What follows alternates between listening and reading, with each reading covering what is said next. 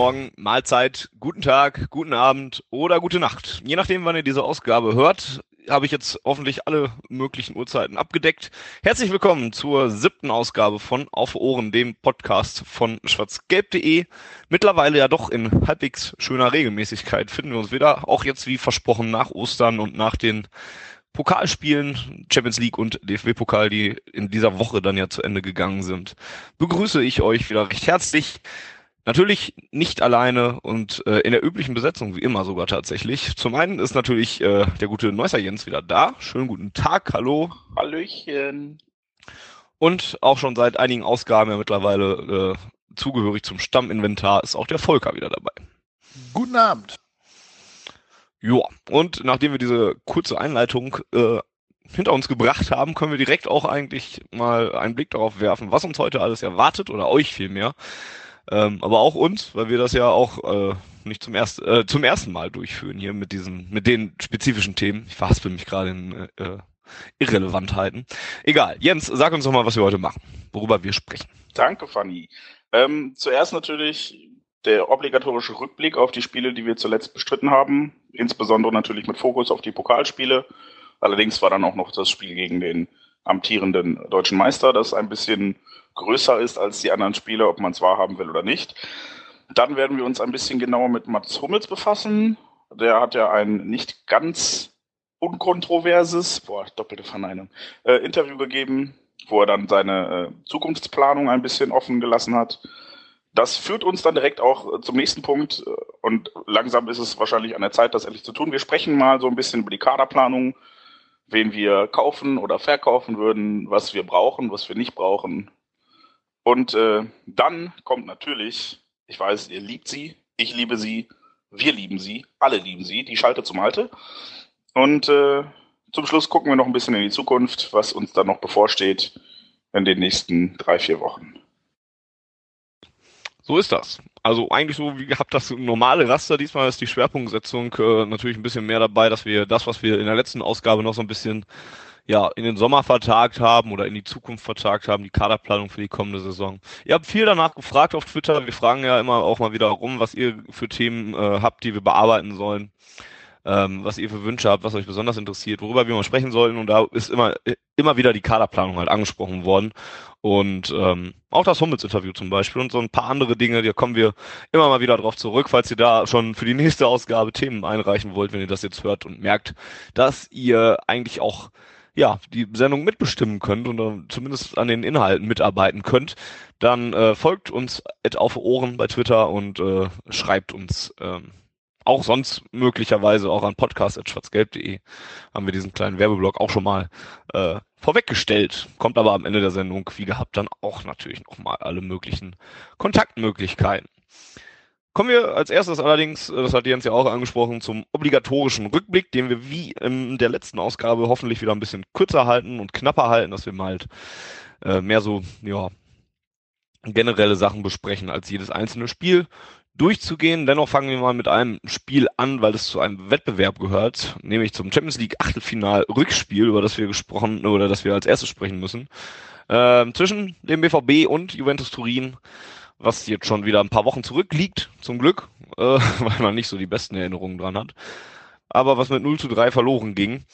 Ähm, ich war nicht da, weil ich kurzfristig dann doch ausgefallen bin. Jens war, glaube ich, auch nicht ich da. Ich war da, natürlich. Du warst natürlich. doch da. Ja, was war denn so äh, dein, dein Eindruck dann, wenn du da warst vom Spiel? Ähm, das war eines der wenigen Spiele unter Klopp, bei dem ich danach ein bisschen sauer war. Also, ich weiß nicht, ich ging jetzt vor dem Spiel nicht davon aus, dass wir weiterkommen. Wobei doch, habe ich glaube ich gesagt, ne? Wir haben ja sogar unsere Tipps aufgeschrieben. Wir haben alle, alle darauf getippt. Nee, ne? Nee. nee Aber wir haben alle auf Sieg BVB getippt, auf jeden Fall. Ja, und ich hatte zumindest erwartet, dass da ein bisschen mehr Einsatz kommt. So gefühlt war das Spiel in der dritten Minute zu Ende. Ist natürlich auch doof gelaufen, wenn du in der dritten Minute das 0 zu 1 fängst. Vielleicht noch so ein bisschen Statistik, also das Spiel ging ja 0-3 aus und das erste Tor fiel in der dritten Minute. Das zweite allerdings erst in der 70. und dann in der 79. machte Carlos Tevez mit seiner dritten Torbeteiligung äh, Beteiligung den Sack endgültig zu, wobei der ja eigentlich schon beim 0-2 zu war. Und ja, ich war danach ziemlich sauer, weil ich halt einfach so das Gefühl hatte, das war gar nichts. Also natürlich spielt so ein frühes Gegentor nicht in die Karten und nimmt hier vielleicht auch ein bisschen Schwung, aber danach kam halt echt nichts mehr. Wirklich gar nichts. Und das war, ja, also einen Tag vorher sind die Blauen mit einer respektablen Leistung, was ihnen natürlich letzten Endes auch nichts bringt, aber sie haben halt in Madrid ziemlich gut gespielt und wir haben halt echt richtig auf die Fresse gekriegt gegen Juventus und uns halt auch nicht gewehrt. Wir haben uns da schon die andere Woche vorher. Ach ja, stimmt. Das ist ja, ach ja. Früher war das noch nicht so, dass das so über Wochen gezogen war bei der Champions League. Früher war ja generell alles besser. Das ähm, wollte ich nicht sagen, aber ja. aber ja, hast schon recht. Das sind auf jeden Fall viele Gedanken, die man, wo ich mich dann auch drin wiederfinde. Man hat ja viel nach dem Spiel über die Choreografie gesprochen, die das Beste des Spiels gewesen war. Aus Dortmunder Sicht, da kann man gar nicht so viel gegen sagen, weil es halt echt ja, es fehlte so ein bisschen so der Einsatz, die Überzeugung so wirklich. Nachher, wenn wir über Mats Hummels reden, hat man ihm ja sogar noch vorgeworfen, dass man das der Mannschaft so ein bisschen angemerkt hat, dass sie selber nicht unbedingt wollte oder nicht so wirklich dran geglaubt hat oder wie auch immer. Es ist natürlich echt auch immer ganz, ganz schwer zu sagen, wenn du nach, nach der dritten Minute sofort ähm, das 0 zu 1 kassierst, was es halt auch schwerer macht, zwar nur bedingt, weil du ja eh nicht davon ausgehen konntest, gegen Juve unbedingt ohne Gegentor zu bleiben. Und zwei Tore hätten wir so oder so gebraucht. Oh Mann, nee, 1-0 hätte gereicht, aber. Für die Verlängerung, ja, genau. Ähm, ja, und spätestens da wäre man ja mit, mit, mit zwei Toren dann immerhin nochmal in der Verlängerung gewesen. Ähm, darüber, wie dieses 0 zu 1 dann fällt, kann man ja natürlich dann sich auch wieder natürlich ärgern, weil Tevez da einfach niemals angegriffen wird und einfach da schießen darf und ähm, überhaupt. Ja, es ist schwierig. Deswegen ist es irgendwo auch ein undankbares Spiel, wenn du nach drei Minuten da, da, bis dahin kannst du nicht zeigen, großartig, ob du da jetzt glaubst und Überzeugung hast. Und dann ist es natürlich schwer, danach dann nochmal zu zeigen, dass du jetzt wirklich die komplette Hoffnung hast. Aber das blieb die Borussia dann doch nochmal schuldig. Ähm, was war denn deiner Meinung nach ähm, der ausschlaggebende Punkt, Volker? War das mehr so die generelle Einstellung oder dann doch das 0 zu 1, was dann der Knackpunkt war. Er das, er das frühe Gegentor, das bricht, das wirft alles über den Haufen, was du dir vornimmst für das Spiel. Äh, und der Gegner. Man muss auch mal äh, attestieren, dass Juve äh, ja keine Laufkundschaft ist. Also die, da ist schon deutlich, die haben schon sehr, sehr gute Spieler auch mittlerweile in ihrem Kader. Dominieren nicht umsonst die Serie A nach Belieben. Ich glaube 14 Punkte Vorsprung, wenn ich mich nicht irre. Äh, europaweit der größte Vorsprung äh, unter den Top-Ligen.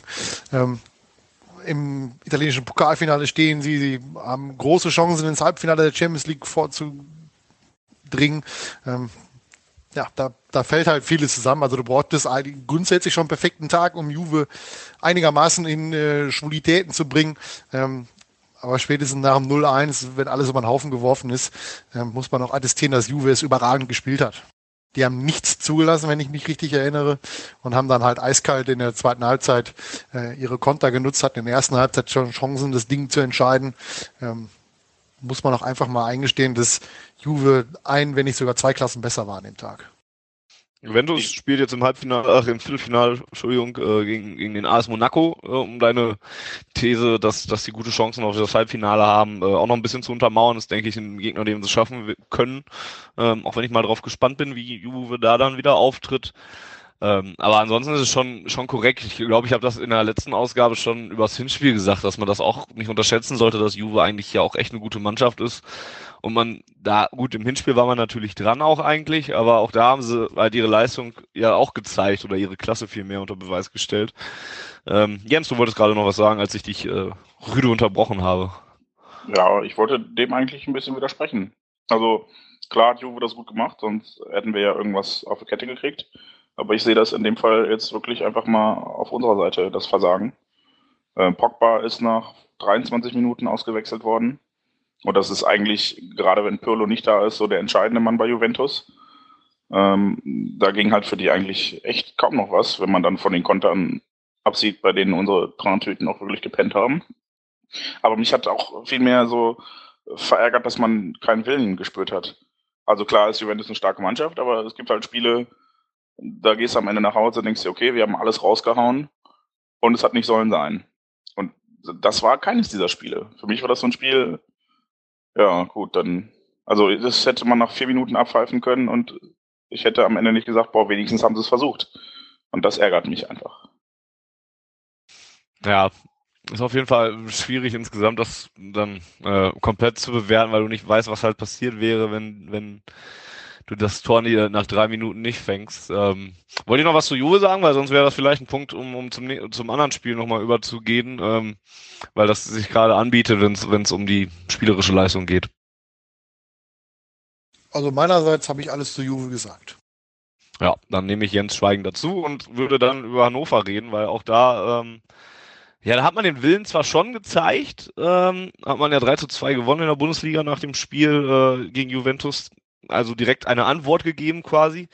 Aber auch da hat man sich ja lange, lange, lange Zeit schwer getan, obwohl man eigentlich früh in Führung oder nach 20 Minuten ungefähr in Führung gegangen ist ähm, das Spiel dann aber auch wieder ein bisschen aus der Hand gegeben hat, bis dann Bittenkurt äh, tatsächlich, äh, der alte Borusse, äh, 55. Minute dann ähm, die, die gelb-rote Karte sah und äh, sich verabschiedet hat, was dem Spiel dann doch nochmal den Stempel aufgedrückt hat, weil das war schon in meinen Augen, wenn du das 0 zu 1 gegen Juventus vielleicht nicht unbedingt als Knackpunkt sehen willst, hier war es auf jeden Fall, dass der Platzverweis von Bittencourt äh, schon die Entscheidung gegeben hat für das Spiel. Ich fand uns da zu Beginn eigentlich ganz okay. Wir haben ja auch dann nach nicht mal 20 Minuten das Tor gemacht. Nur dann halt wirklich, wie du sagtest, komplett das Spielen eingestellt und Hannover eingeladen. Ja, die hatten, wir hatten das ja besprochen in der letzten Ausgabe, die waren, sind jetzt wirklich nicht äh, in Topform aktuell. Und wir haben die dann, glaube ich, ziemlich stark gemacht. Und gerade Bittenkurt hat dann äh, kein schlechtes Spiel gemacht, hat immer für Wirbel gesorgt auf seiner Seite, war dann von, ich glaube, Kirch hat zuerst rechts hinten gespielt, kaum in den Griff zu bekommen.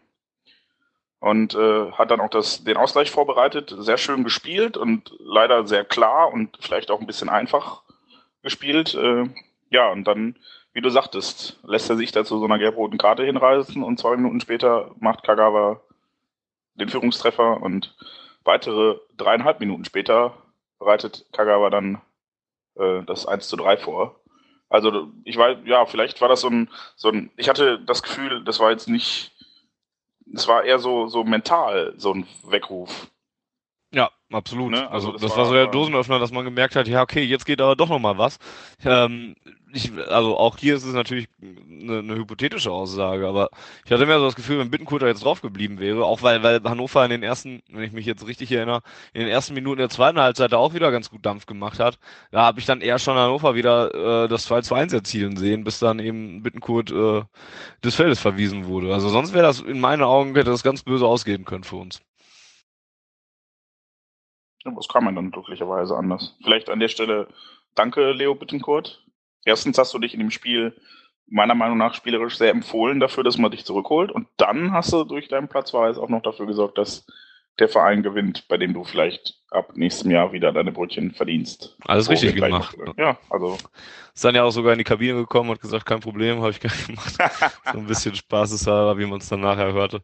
Ähm, ja, Volker, wie, wie war denn deine Einstellung so gerade, dass man dieses Spiel, was man ja eigentlich in der Hand hatte, dann wieder aus, aus, aus selbiger herausgegeben hat. Wie kannst du dir das erklären oder konntest du dir das damals erklären? Ob wir es in der Hand hatten, weiß ich nicht. Ähm, ja, ich sag mal so, das, das wäre so ein. Also, wir haben ja, vorher gut. wochenlang kein Tor geschossen und dann machen wir endlich eins. Und eigentlich ist das so eine Situation, da musst du vor Selbstvertrauen dann doch zumindest sagen, alles klar, egal, wir haben endlich mal wieder ein Tor geschossen. Und, ja, aber ja.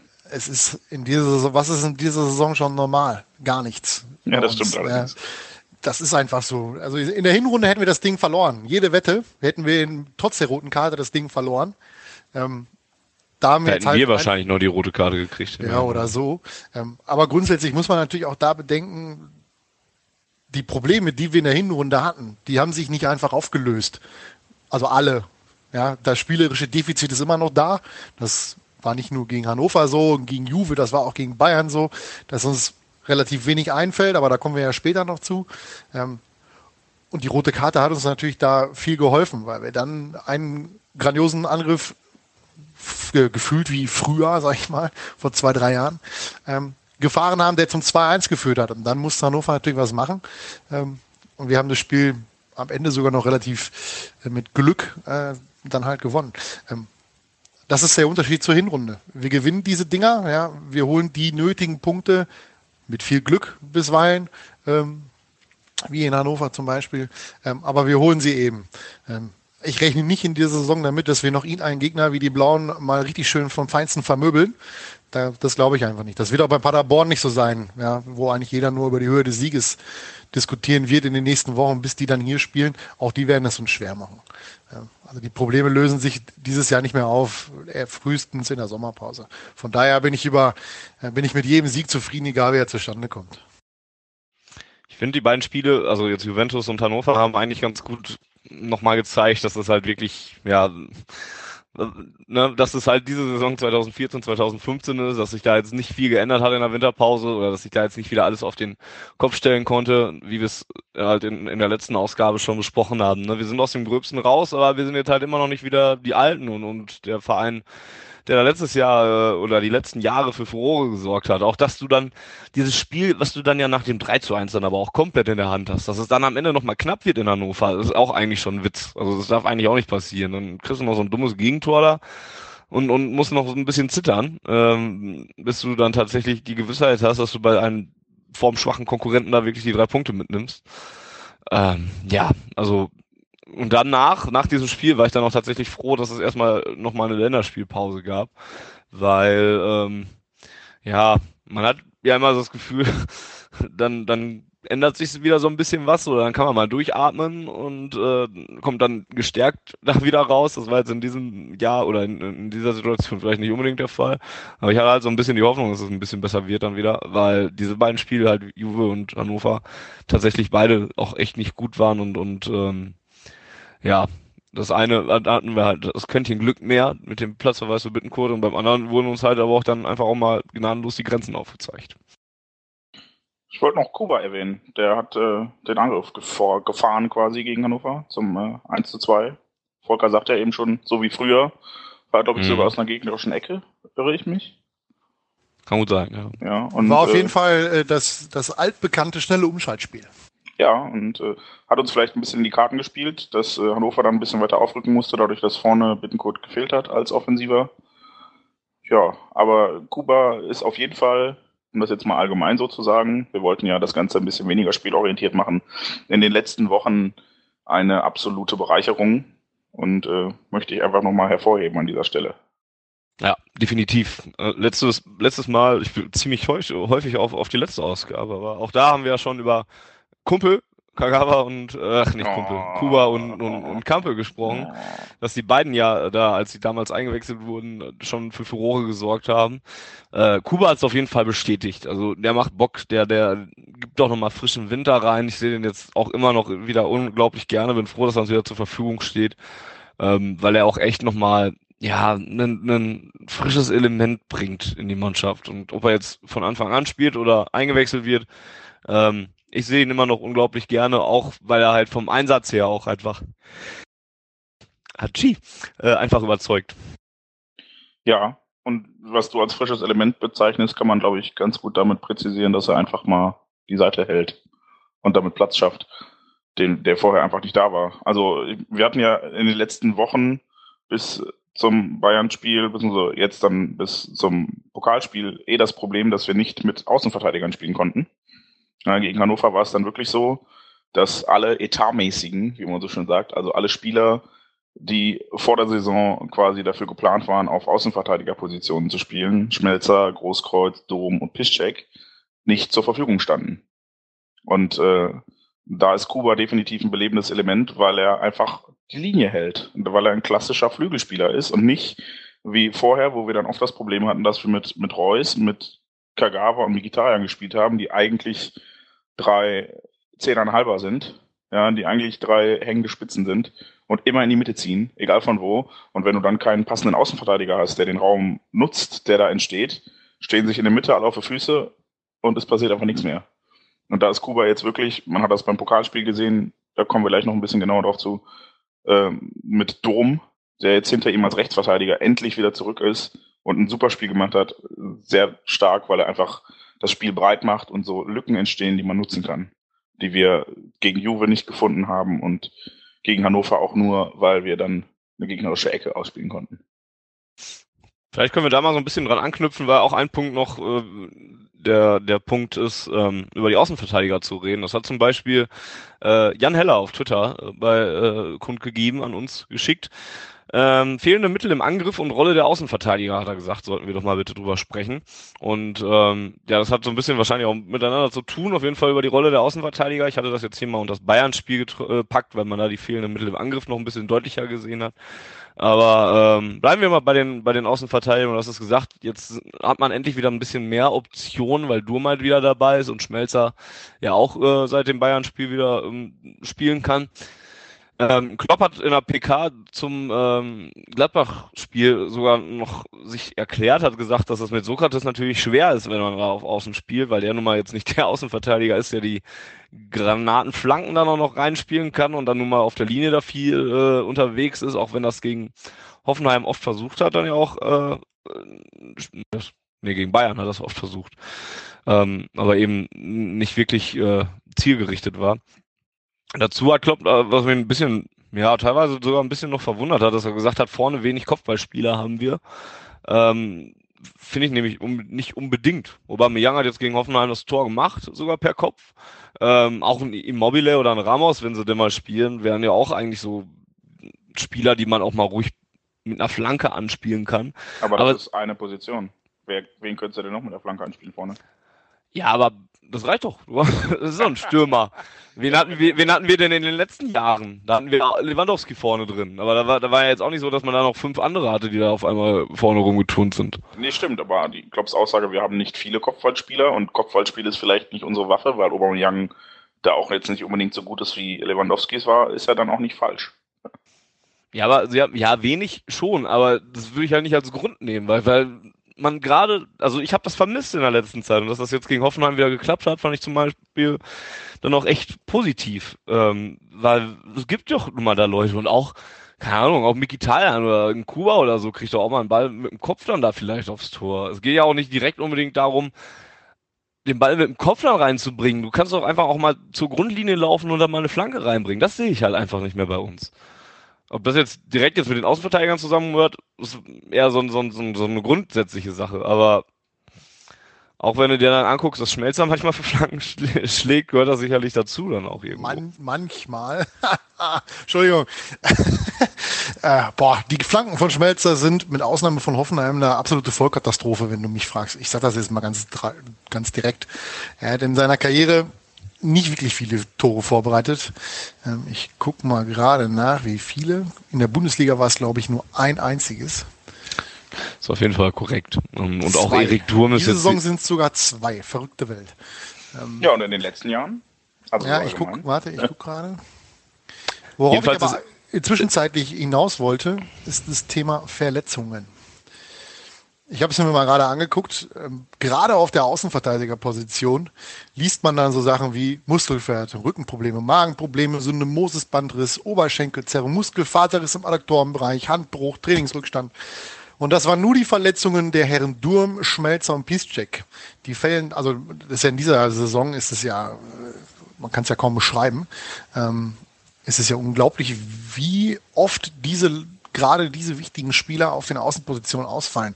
Wer da nicht dieses Jahr schon alles spielen musste auf den Außenpositionen, weil wir einfach Spiele hatten, da waren alle drei nicht zur Verfügung oder standen alle drei nicht zur Verfügung. Da muss dann ein Sokrates, der das in Bremen mal gemacht hat, aber eigentlich ja kein Rechtsverteidiger ist, dann auf rechts spielen. Und dann hatten wir Wen haben wir noch da gehabt? Ich glaube, Olli Kirch. Äh, Olli Kirch hat da mal gespielt. Kevin Großkreuz. Kevin Großkreuz. Und dann hat es zwischenzeitlich immer für eine Halbzeit lang oder für 20 Minuten noch einen Duziak gemacht. Ähm, also das ist schon, das ist schon ähm, ja, ich weiß nicht, wie ich es beschreiben soll, aber das ist schon, das ist schon hart, dass die, dass die so häufig, vor allem auch dann so lange ausfallen in den Phasen, wo es, wo sie dann auch halt auch benötigt werden. Ja, wenn sie eine, wenn sie eine Grippe haben und haben die in der Winterpause, dann juckt das keine Sau. Haben die die aber in einer Woche, wo wir drei Spiele haben, dann ist natürlich nicht so toll. Ja, dann, dann fehlen die natürlich an allen Ecken und Enden. Zumal sie dann auch wirklich immer simultan ausgefallen sind, gefühlt. Ja. Also jetzt haben wir dann wahrscheinlich nächste Woche oder übernächste Woche haben wir dann alle vier wieder zur Verfügung. Und dann drei Wochen später fallen wieder alle vier auf einmal aus. Also das ist schon wirklich sehr massiv aufgetreten und dann entwickelt sich halt auch irgendwie kein Zusammenspiel mit den Außenverteidigern. Wie willst du denn, also dieses bis zur Grundlege, Grundlinie durchgehen und den Ball in den Rückraum liegen, das haben wir 2011 in dieser grandiosen ersten Meistersaison wirklich unfassbar häufig gemacht und das hat ja jedes Mal funktioniert gefühlt. Aber das ist natürlich auch eine Sache von Automatismen. Und die findest du nicht, wenn deine Außenverteidiger wirklich reihenweise verletzt sind. Durm hat diese Saison wie viel? Zwei Spiele gemacht? Drei? Nicht hat viele er, auf jeden Fall. Ne? Und ja, Piszczek, gut, das war jetzt ein doofes Foul. Da kann er jetzt nicht viel für. Schmelzer hat gefühlt andauernd Muskelfaserriss. Ähm, ja, also. Wobei Schmelzer echt eine gute Saison spielt eigentlich, ne? Also muss man auch mal sagen, finde ich. Also Schmelzer ist, finde ich, noch einer der konstantesten Leute, die wir haben, wenn sie immer spielen. Ja, aber er ist halt, also ich, ich finde, er wird auch größtenteils zu kritisch gesehen, gerade wenn man jetzt mal unser Forum liest oder so, da ist Schmelzer ja quasi schon immer die Wurzel allen, Übeln, allen Übels, nachdem Kevin Großkreuz quasi nicht mehr zum Zuge kommt. Und äh, so schlimm finde ich es nicht. Ich finde ihn auch bei FIFA gnadenlos unterbewertet. was mich tierisch nervt, weil ich eigentlich keinen anderen Linksverteidiger kaufen will, aber mit 78 reißt er halt auch nichts auf der Position. Und ähm, ja, das Ne, also er ist halt konstant, aber auch nicht gut momentan. Ne? Das reicht schon, um aufzufallen, weil viele andere nicht konstant und dann halt auch mal richtig schlecht sind. Aber äh, Schmelzer ragt halt auch nicht nach oben heraus. Er ist halt einfach auf einem Niveau und das ist leider nicht so gut. Jetzt gegen Hoffenheim war er, fand ich ihn sehr stark und ich finde, man kann ihm auch wirklich nie absprechen, dass er sich nicht reinhaut, ja, sonst wird er nicht ein halbes Spiel mit einer gebrochenen Hand spielen. Nicht, ja. Und ich fand auch sehr gut, dass er als Kapitän aufgelaufen ist. Das war für mich so das richtige Zeichen. Ich meine, es stand auch kein anderer mehr zur Verfügung, aber der ist halt auch jemand, der, der mal, wir haben ja heute bei der Aufnahme, äh, ist Malaga zwei Jahre her. Und das war auch so ein Spiel, da hast du gesehen, der hat angetrieben, ne? Der ist immer zu den Leuten und gesagt, komm weiter, komm weiter, wir machen das noch, wir drehen das Ding.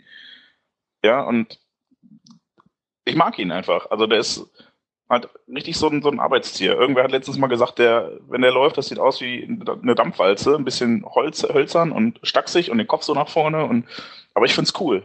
Ja, und, ja, er, er kommt mir manchmal ein bisschen zu schlecht weg, aber er ist halt auch technisch jetzt äh, kein Lionel Messi. Aber vielleicht fällt er gerade in dieser Saison dann halt auch deswegen genau positiv aus, weil die, die technischen Leute bei uns äh, wenig überzeugen. Ähm, ich finde es ja, auch ganz. Wenn ich ja. da reingrätschen darf, das ist ja auch noch so ein Ding. Wie, wie will man äh, ein, ein Team zusammenspielen haben, wenn nicht nur die Außenverteidiger andauernd verletzt sind, in Regelmäßigkeiten ausfallen, sondern auch auf dem Flügel da Spieler stehen, die frisch von der Verletzung zurückkommen oder die ihre Form suchen. Ja.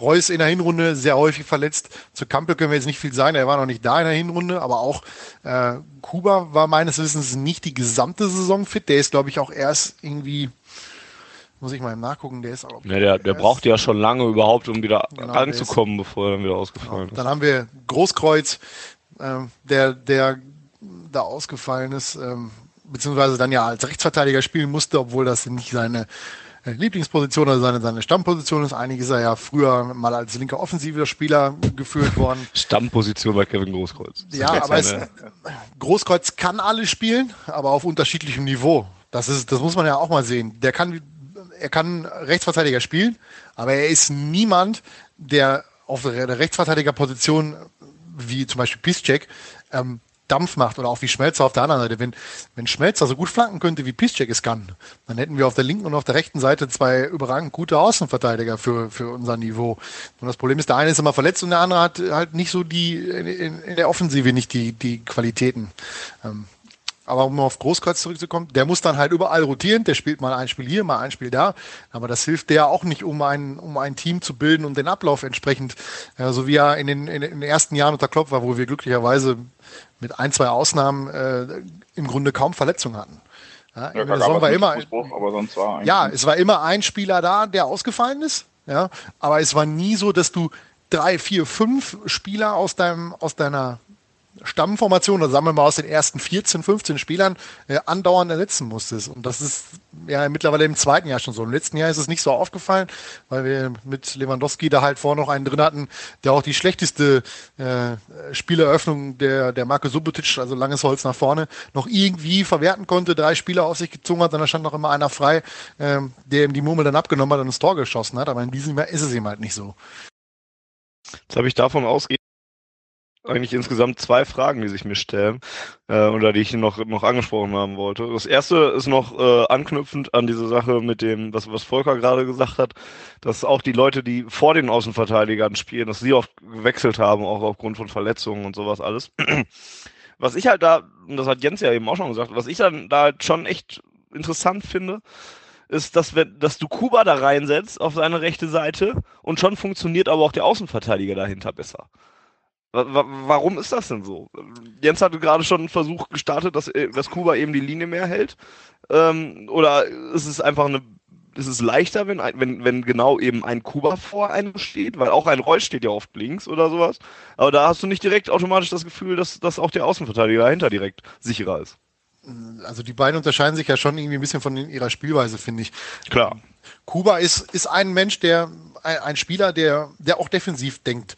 Ähm, und was natürlich dann dem Rechtsverteidiger zugutekommt, ist, dass Kuba unglaubliche Erfahrung hat. Ja, der spielt jetzt seit 2007 meines Wissens, glaube ich, in, in Dortmund. Ähm, der hat Erfahrung, der weiß, was auf ihn zukommt. Ähm, Marco Reus ist eben halt auch einer, der, der gerne mal nach innen zieht, weil das seine Stärke ist, der, der auch mal äh, eins, ja, halt mal ein bisschen was versucht, ein bisschen ruschiert mit, mit anderen Spielern. Ähm, der denkt halt ein bisschen offensiver. Da ist die Absicherung dann vielleicht nicht so an erster Position, wie es, bei Kuba äh, der Fall ist. Ähm, damit muss der Linksverteidiger leben. In dem Fall ist es dann ja äh, Schmelzer. Ähm, aber ja, ähm, das sind halt die Unterschiede zwischen den beiden. Also grundsätzlich sehe ich da Kuba ja auch immer ganz gerne, weil er eben halt jemand ist, der auch in der Defensive ähm, ja, seine Qualitäten einbringt und einbringen kann. Jens, liegt es tatsächlich am Typ Kuba, einfach äh, an der Art und Weise, wie er ist? Hm, durchaus. Also ich fand Kuba, früher war das, ich finde es immer lustig, wenn ich mit einem Kumpel darüber spreche, da habe ich vor ein paar Jahren habe ich mir gesagt, ja, wenn Kuba jetzt ginge, wäre jetzt nicht so der Riesenverlust. Und dann hat er halt so einen Riesensprung gemacht. Und jetzt ist er für mich halt echt so eine absolute Konstante und gerade in Kombination mit Piszczek gab es da auch einfach Weltklasse-Leistungen. Ähm, und ja, ich denke schon, dass er als, als Spielertyp und auch als Typ Mensch äh, sicherlich hilfreich ist für die Stabilität der Mannschaft und dass der Rechtsverteidiger dahinter dann ein bisschen entlastet wird in all seinen Aufgaben. Ja, also Kuba lässt sich dann auch gerne mal hinter den Rechtsverteidiger zurückfallen und sichert ab. Oder der Rechtsverteidiger muss halt offensiv nicht so viel leisten, weil Kuba auf dem Flügel bleibt und nicht nach innen zieht. Und das kommt, glaube ich, jedem zugute insbesondere jetzt den eher schwächeren und das fehlt bei Schmelzer halt. Also so ein Reus lässt sich halt nicht hinter Schmelzer zurückfallen, damit der mal einen Flankenlauf starten kann. Oder äh, umgekehrt. So besser so. Jein, ich meine, ja. Es gab sicherlich Situationen, da hat Schmelzer halt echt nicht viel draus gemacht. Und es gibt leider auch Situationen, da denke ich mir, dass Schmelzer die ärmste Sau auf dem Platz ist. Und dann muss er halt so eine Scheißflanke schlagen, weil sich halt auch keiner anbietet. Aber wir haben auch schon super Spiele mit Reus und Schmelzer auf der linken Seite gemacht. Ne? Es ist halt mm, aktuell echt so, dass gefühlt keiner die Form hat, die er haben könnte und sollte. Und ja, das äh, tut halt nichts, also hilft jetzt auch nicht unbedingt. Es wäre vielleicht, auch wenn Klopp ja bewusst mehr rotieren wollte, schon ganz schön, wenn man irgendwann mal wieder so eine, nicht eine klassische Stamm 11, aber eine Stamm 14, 15 hat und dann die sich auch echt aufeinander einspielen können und dann auch echt so klassische Automatismen wie Hinterlaufen, wie Kreuzen, so Sachen, die jeder, jeder C-Jugendliche beim BVB vermutlich drauf hat der genau weiß, okay, wenn der jetzt dahin läuft, muss ich dahin laufen. Und sowas geht uns total ab. Ne? Das ist so auf Zufall, unser auf Angriffsspiel ist so auf Zufall basierend und so auf Einzelleistungen aufgebaut momentan, dass dann auch klar ist, dass wir bei tiefstehenden Gegnern nicht so die Schnitte haben, weil die, wenn da kein Fehler passiert, dann stehst halt auch ein bisschen doof. Wobei das ja witzigerweise gegen Hoffenheim ab der zweiten Halbzeit überragend gut geklappt hat wenn man das mal mit dem vergleicht, was wir da sonst so geboten bekommen. Also ich fühlte mich ja gegen, gegen Hoffenheim in der Mitte der zweiten Halbzeit ein bisschen verarscht, muss ich ja mal ganz ehrlich sagen. Ähm, Weil das, was in der zweiten Halbzeit passiert ist, ist genau das, was, was Borussia seit Monaten fehlt. Dieses Anlaufen, was riskieren, über die Flügel gehen, mal eine Flanke reinschlagen, mal eine Ecke gescheit schlagen, Hut ab, das haben wir sogar zweimal hingekriegt gegen, gegen Hoffenheim, eine zum Tor und in der zweiten Halbzeit das Ding, wo äh, Baumann noch den Kopfball von Subotic äh, so gerade über den Querbalken äh, hieft. Ähm, aber das sind, das sind die Dinger, die uns gerade in der Hinrunde absolut abging. Das haben wir überhaupt nicht gemacht. Das war kein Flügelspiel da. Die Ecken waren eine Vollkatastrophe. Ähm, immer schön auf den ersten Mann vom Gegner gelandet, am zwischen 11er und 15er irgendwie da oder 5er irgendwie da runtergesegelt, das Ding. Ja, aber man sieht halt, wenn man da so ein bisschen äh, was riskiert oder auch mal auch mal konsequent spielt, dass man dann auch den Gegner ein bisschen ins Rotieren bringt, dass man auch entsprechende Räume hat, wie zum Beispiel eben halt ähm, Aubameyang, dass er eben halt dann in der, in, im, im Kopfballduell gegen einen Spieler steht, der kleiner ist als er. Ja, sowas hast du natürlich nicht, wenn, wenn er alleine in dem Strafraum steht und da hast du vier Leute drumherum, die sich, die noch so dermaßen viel Zeit haben, dass sie gucken können, wo steht denn jetzt der richtige Mann für meine Körpergröße, den ich dann verteidigen kann. Und sobald mal Tempo reinkommt, hat man noch ein bisschen Unruhe in, in der gegnerischen Verteidigung, dass man dann halt mal so ein, wie die Amerikaner mal so schön sagten, Mismatch hat, was man dann jemand ausnutzen kann, um dort zu erzielen. Das ist eine schöne Überleitung, weil wir gerade oder weil wir eben schon mal angedeutet haben, dass wir auch noch über die fehlenden Mittel im Angriff äh, reden wollen. Das ist der zweite Punkt, der Jan Heller, den Jan Heller auf äh, Twitter angesprochen hat. Ähm, da kann man ganz gut, glaube ich, das Bayern-Spiel und das Hoffenheim-Spiel auch so ein bisschen kontrastieren, weil auch was die in der Halbzeit da gerissen haben äh, während des Pokalspiels, wüsste ich auch mal ganz gerne. Außer dass äh, Jürgen Klopp wohl gesagt hat, dass äh, die Mannschaft heute entscheidet, wie sich Nevin Subotic äh, nach dem Spiel fühlen wird, weiß man ja nicht so viel, was gesagt wurde. Vielleicht hat es auch schon gereicht, äh, würde mich überraschen. Aber irgendwie ist da das Auftreten auf jeden Fall ganz anders gewesen. Und gegen Bayern war es wieder dieses spielerische Armut, dass man nicht wusste, wie man nach vorne spielen soll. Bayern hat das, klar, bei aller Liebe, das ist auch nochmal immer noch eine ganz taktisch disziplinierte Leistung gewesen. Äh, Guardiola haben sie dafür dann ja alle abgefeiert, weil er das gemacht hat, was schon zehn andere Mannschaften in dieser Saison gegen uns gemacht haben, nämlich was? defensiv nein, gespielt haben. Nein, nein, nein, das hat Pep Guardiola erfunden, dass man gegen Dortmund defensiv spielen muss. Ja. Das hat er garantiert nicht irgendwie. Oh, Eis, es gibt Eis. Äh, das hat er garantiert nicht irgendwie äh, von allen anderen Mannschaften der Liga Stand irgendwo auf einem Klappstuhl und da hat er sich ein bisschen abgeguckt. Ähm, klar, das haben die Bayern auch gut gemacht, will ich auch gar nichts gegen sagen, aber es ist ja, trotzdem und, und es so, zieht so sich durch. ist halt auch einfach ein Turm, ne? Also das. Klar. Ne? Aber das, es das zieht sich trotzdem so durch die durch die Saison und eigentlich sogar durch die letzten Jahre, dass Borussia einfach so viele Schwierigkeiten hat, gegen einen tiefstehenden Gegner zu kommen man hat keinen Plan B. Du, du hast einen Plan, Fußball zu spielen. Das Problem ist, diesen Plan kennen mittlerweile nun mal alle Mannschaften. Und wenn der nicht funktioniert, dann ist man aber auch echt komplett gearscht. Und das hast du gegen Bayern, hast du das sehr, sehr oft gesehen. Da musste ich heute schon lachen, dass Jürgen Klopp dann auf der Press Pressekonferenz gegen Gladbach hat er gesagt, dass, dass es auch keinen Sinn macht, über die Flü Flügel zu spielen, weil dann ja jeder weiß, wenn man das andauernd macht, was abgeht. Da habe ich gedacht, ja, toll, deswegen machen wir weiter unseren einen Plan und jeder weiß, was abgeht. Ähm, deswegen verstehe ich auch gar nicht, was war denn gegen Hoffenheim jetzt auf einmal anders? Also, also wa warum denn nicht vorher so? Ich verstehe es nicht. Kann das einer von euch irgendwie da, da Licht ins Dunkel bringen, außer dass man, dass Sebastian Kehl mal aus, aus, aus der Distanz geschossen hat und dass Bälle nach einer Ecke auf mal, auf mal wieder reingegangen sind? Also zuerst muss man ja sagen, dass auch die erste Halbzeit gegen Hoffenheim ziemlich scheiße war. Ja. Also wenn ich mir angucke, was da äh, in unserer WhatsApp-Gruppe oder bei Twitter geschrieben wurde und wenn Leute schon gesagt haben, sie gehen lieber nach Hause oder das war es jetzt im Pokal. Ähm, ne? Also die erste Halbzeit war jetzt auch nicht wirklich gut. Aber also ich fand sie nicht schlimm, also, also ich fand sie nicht, nicht so, so schlecht, wie sie teilweise gemacht wurde. Ich fand sie ganz okay. Du hast natürlich zwei rotze dumme Gegentore gekriegt. Richtig. Ähm, der Anfang war gut und, und auch sonst war es halt, war es halt eine solide Leistung, wenn du die zwei rotze dummen Gegentore nicht machst, wenn du auf einmal anfängst, da Raumdeckung zu machen bei einer Ecke und Volland komplett zu ignorieren. Und wenn Subotic mal irgendwie seine Fähigkeiten zu Hause lässt, einen Ball anzunehmen, dann stehst du da halt mit 1 zu 2 dann da. Ansonsten fand ich es jetzt nicht wirklich schlecht oder grottig, aber halt schon nicht gut zumindest. Naja, aber wenn du das jetzt mit Eventualitäten kommst und sagst, wenn das nicht passiert, wenn das nicht passiert, was war denn abgesehen von unserem Tor offensiv in der ersten Halbzeit so ja, ja. zu sehen? Ja, also korrekt. Es war halt schon auch da war wieder kein Plan B. Also ja, das war ja, dieses Anlauf. Was, was auf jeden Fall aufgefallen ist, was ja dann am Ende auch durch äh, Oh Captain, My Captain einem wunderschönen und ziemlich geilen Tor resultierte, sie haben zumindest öfter mal aus der Distanz geschossen. Da war dann Gündogan, der es zwar gefühlt immer mit der Innenseite macht und jeden Ball auf den Torwart schießt, aber es waren Schüsse aus der Distanz da und das ist schon mal wieder etwas, was uns total abging. Und wir haben Leute in der Mannschaft wie, wie Marco Reus, die bei Gladbach, als er bei Gladbach gespielt hat, hat er andauernd Bälle aus 30 Metern in den Giebel genagelt. Ja, und jetzt bei uns schießt er quasi gar nicht mehr aus der Distanz. Und das ist so eine Sache, da hatte Klopp, glaube ich, nach dem Bayern-Spiel auch irgendwie gesagt, ja, also wir könnten zwar aus der Distanz schießen, aber machen wir ja dann eh nicht. Wo ich mir dachte, hä, ja, warum denn nicht? Warum nicht? Zumal da ja auch schon länger drüber geredet wird. Also ja. war es nicht sogar nach dem Pokalspiel gegen Dresden oder so davor um diese Zeit rum oder sowas? Oder nach diesem Spiel gegen Leverkusen? Oder irgendwie so, irgendwie so am Anfang der Rückrunde wurde schon gesagt, ja, um Tore zu schießen, musst du als erstes mal aufs Tor schießen und wir müssen jetzt öfter mal aufs Tor schießen, einfach mal. Aber davon ist auch relativ selten was geworden dann.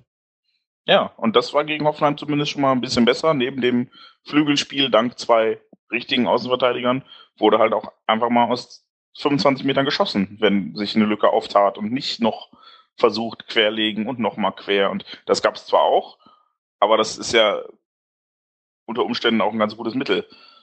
Nur äh, muss man das halt, so wie, wie du eben sagtest, wenn man immer das Gleiche macht, dann weiß der Gegner irgendwann, was man macht. Und wenn man dann halt immer den Ball nochmal quer legt, dann weiß der Gegner, okay, die legen nochmal quer. Wenn man aber stattdessen einfach mal schießt, dann erwischt man Torwart vielleicht mal auf dem falschen Fuß oder so ein Ball wird abgefälscht oder man erwischt halt einfach den besten Tag seines letzten, seiner letzten Karrieresaison und knallt den Ball direkt an Pfosten. Ne? Also sehr, sehr schöne Geschichte. Das hatte auch niemand mehr verdient als dieses eine Tor. Aber ansonsten ist es, ist es auch komplett richtig. Und das ist auch etwas, das ist fast der Punkt, der mich in dieser Saison und, und generell so rund um, um, um die sportliche Situation des Beispielvereins am meisten stört, ist halt dieses Einplan und der Rest funktioniert einfach nicht.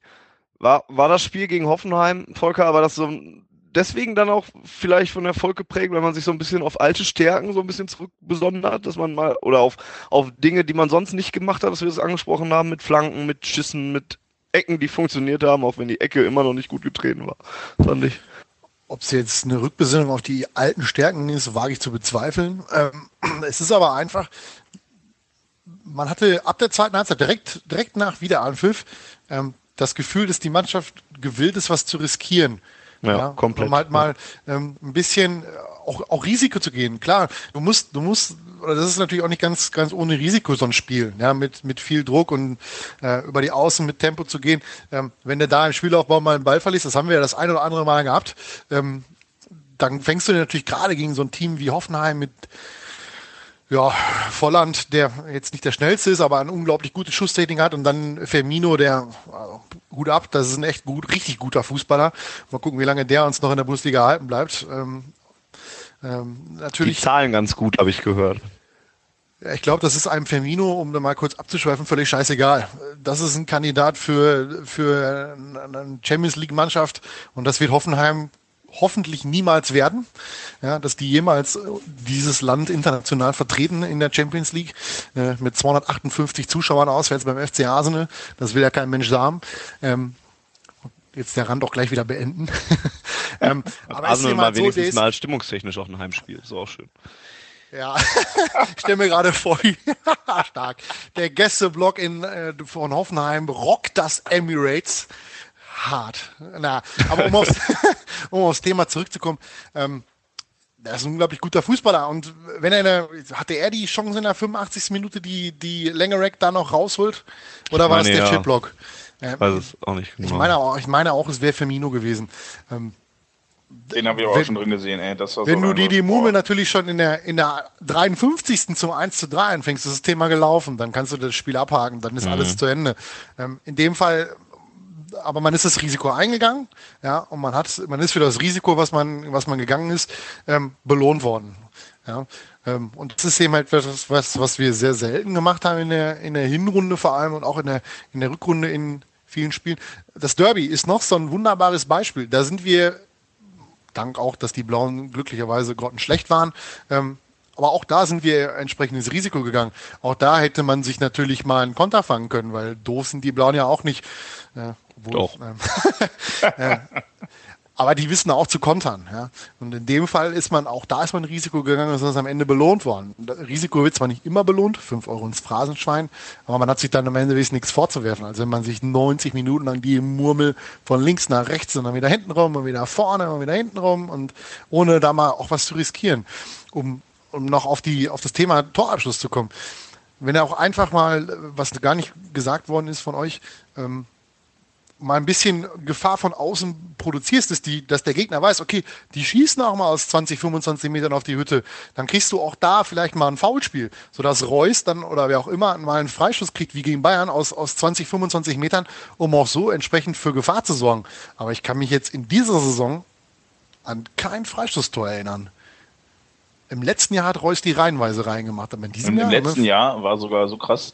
Ich glaube, wir sind eine der wenigen Mannschaften überhaupt. Ich, mir fällt jetzt auch spontan keine andere ein, aber ich habe mir da jetzt auch keine Statistik rausgesucht, die fünf verschiedene Torschützen nach einem direkten Freistoß hatte. Bei uns haben getroffen Shahin, Schmelzer, Aubameyang, Reus und Lewandowski nach direktem Freistoß letztes Jahr. Ja. Und dieses Jahr haben wir, ja, wie du sagtest, Ich glaub, ein wir haben direktes nicht Freistoßtor. Ich glaube, haben, Reus glaub hat nicht- mal eingemacht. Ja, ein direktes Freistoßtor. Ich meine, ich weiß nicht, vielleicht war es auch bei FIFA. Tut mir leid. Also ich glaube in dieser Saison nicht. Ich wüsste nicht gegen wen. Ist halt gerade auch schwer zu googeln. Ob, äh, Reus schon ein Freistoßtor gemacht hat diese Saison, wenn ihr das hört. Wie dem auch sei. Auf jeden Fall, das sind natürlich auch so Sachen. Dann auch mal, ne, mal einen Foul ziehen, ne, und dann hast du vielleicht mal ein Glück und dass du eine, eine super Freistoßposition kriegst und die Qualitäten, die wir haben bei solchen Standardsituationen, ähm, dann auch zu nutzen. Das ist ja auch eine Stärke, die eine Mannschaft hat. Guck dir, wenn, wenn die Bayern einen Freischuss haben, die haben aus jeder Position einen Spieler, der es drauf hat. Gut, die meisten sind jetzt aktuell gerade verletzt, die das können. Ja, aber dann ist immer Gefahr da. Wenn du, wenn du 20, 25 Meter, bei Alaba auch 30 Meter äh, Torentfernungen in einer guten Position einen Freischuss hast, dann ist immer Gefahr drin. Oder guck dir Wolfsburg an. Ja, der Rodriguez, der schnibbelt dir alle rein und dann entweder kommt Naldo dran oder nicht, aber es ist sehr häufig ein Tor.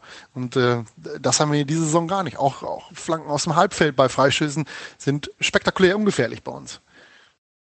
Halten wir fest, also mehr schießen, mehr, mehr äh, riskieren vor allem Dingen auch. Ich Und möchte Volker noch kurz danken, denn mangelnde Risikobereitschaft ist genau das, was mir eben beim Jugendspiel so im Kopf schwebte, aber was ich nicht benennen konnte. Ne? Und das ist so, das ist Bitte, so Spiel, bitte. Du liegst 0-1 hinten, du hast nichts zu verlieren und spielst Fußball wie auf dem Bürgeramt.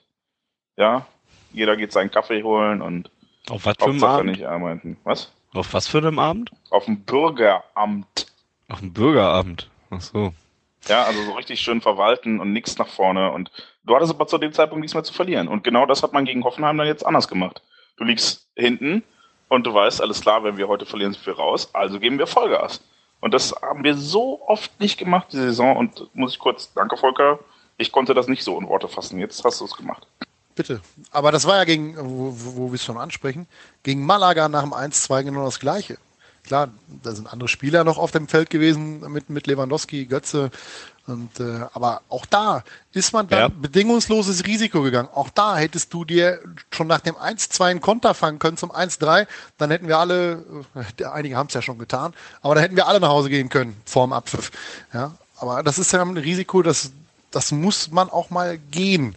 Ja, Gerade in Situationen, wo es, wo es dann halt, äh, ja, wo es halt um, wo du nichts mehr zu verlieren hast. Mhm. Ich möchte noch, bevor wir diesen Rückblickblock gleich dann auch abschließen, kurz anmerken, ich fand unser Spiel gegen die Bayern gar nicht so scheiße. Aber die Bayern waren auch nicht gut. Also es, ne, also es war schon sehr ausgeglichen.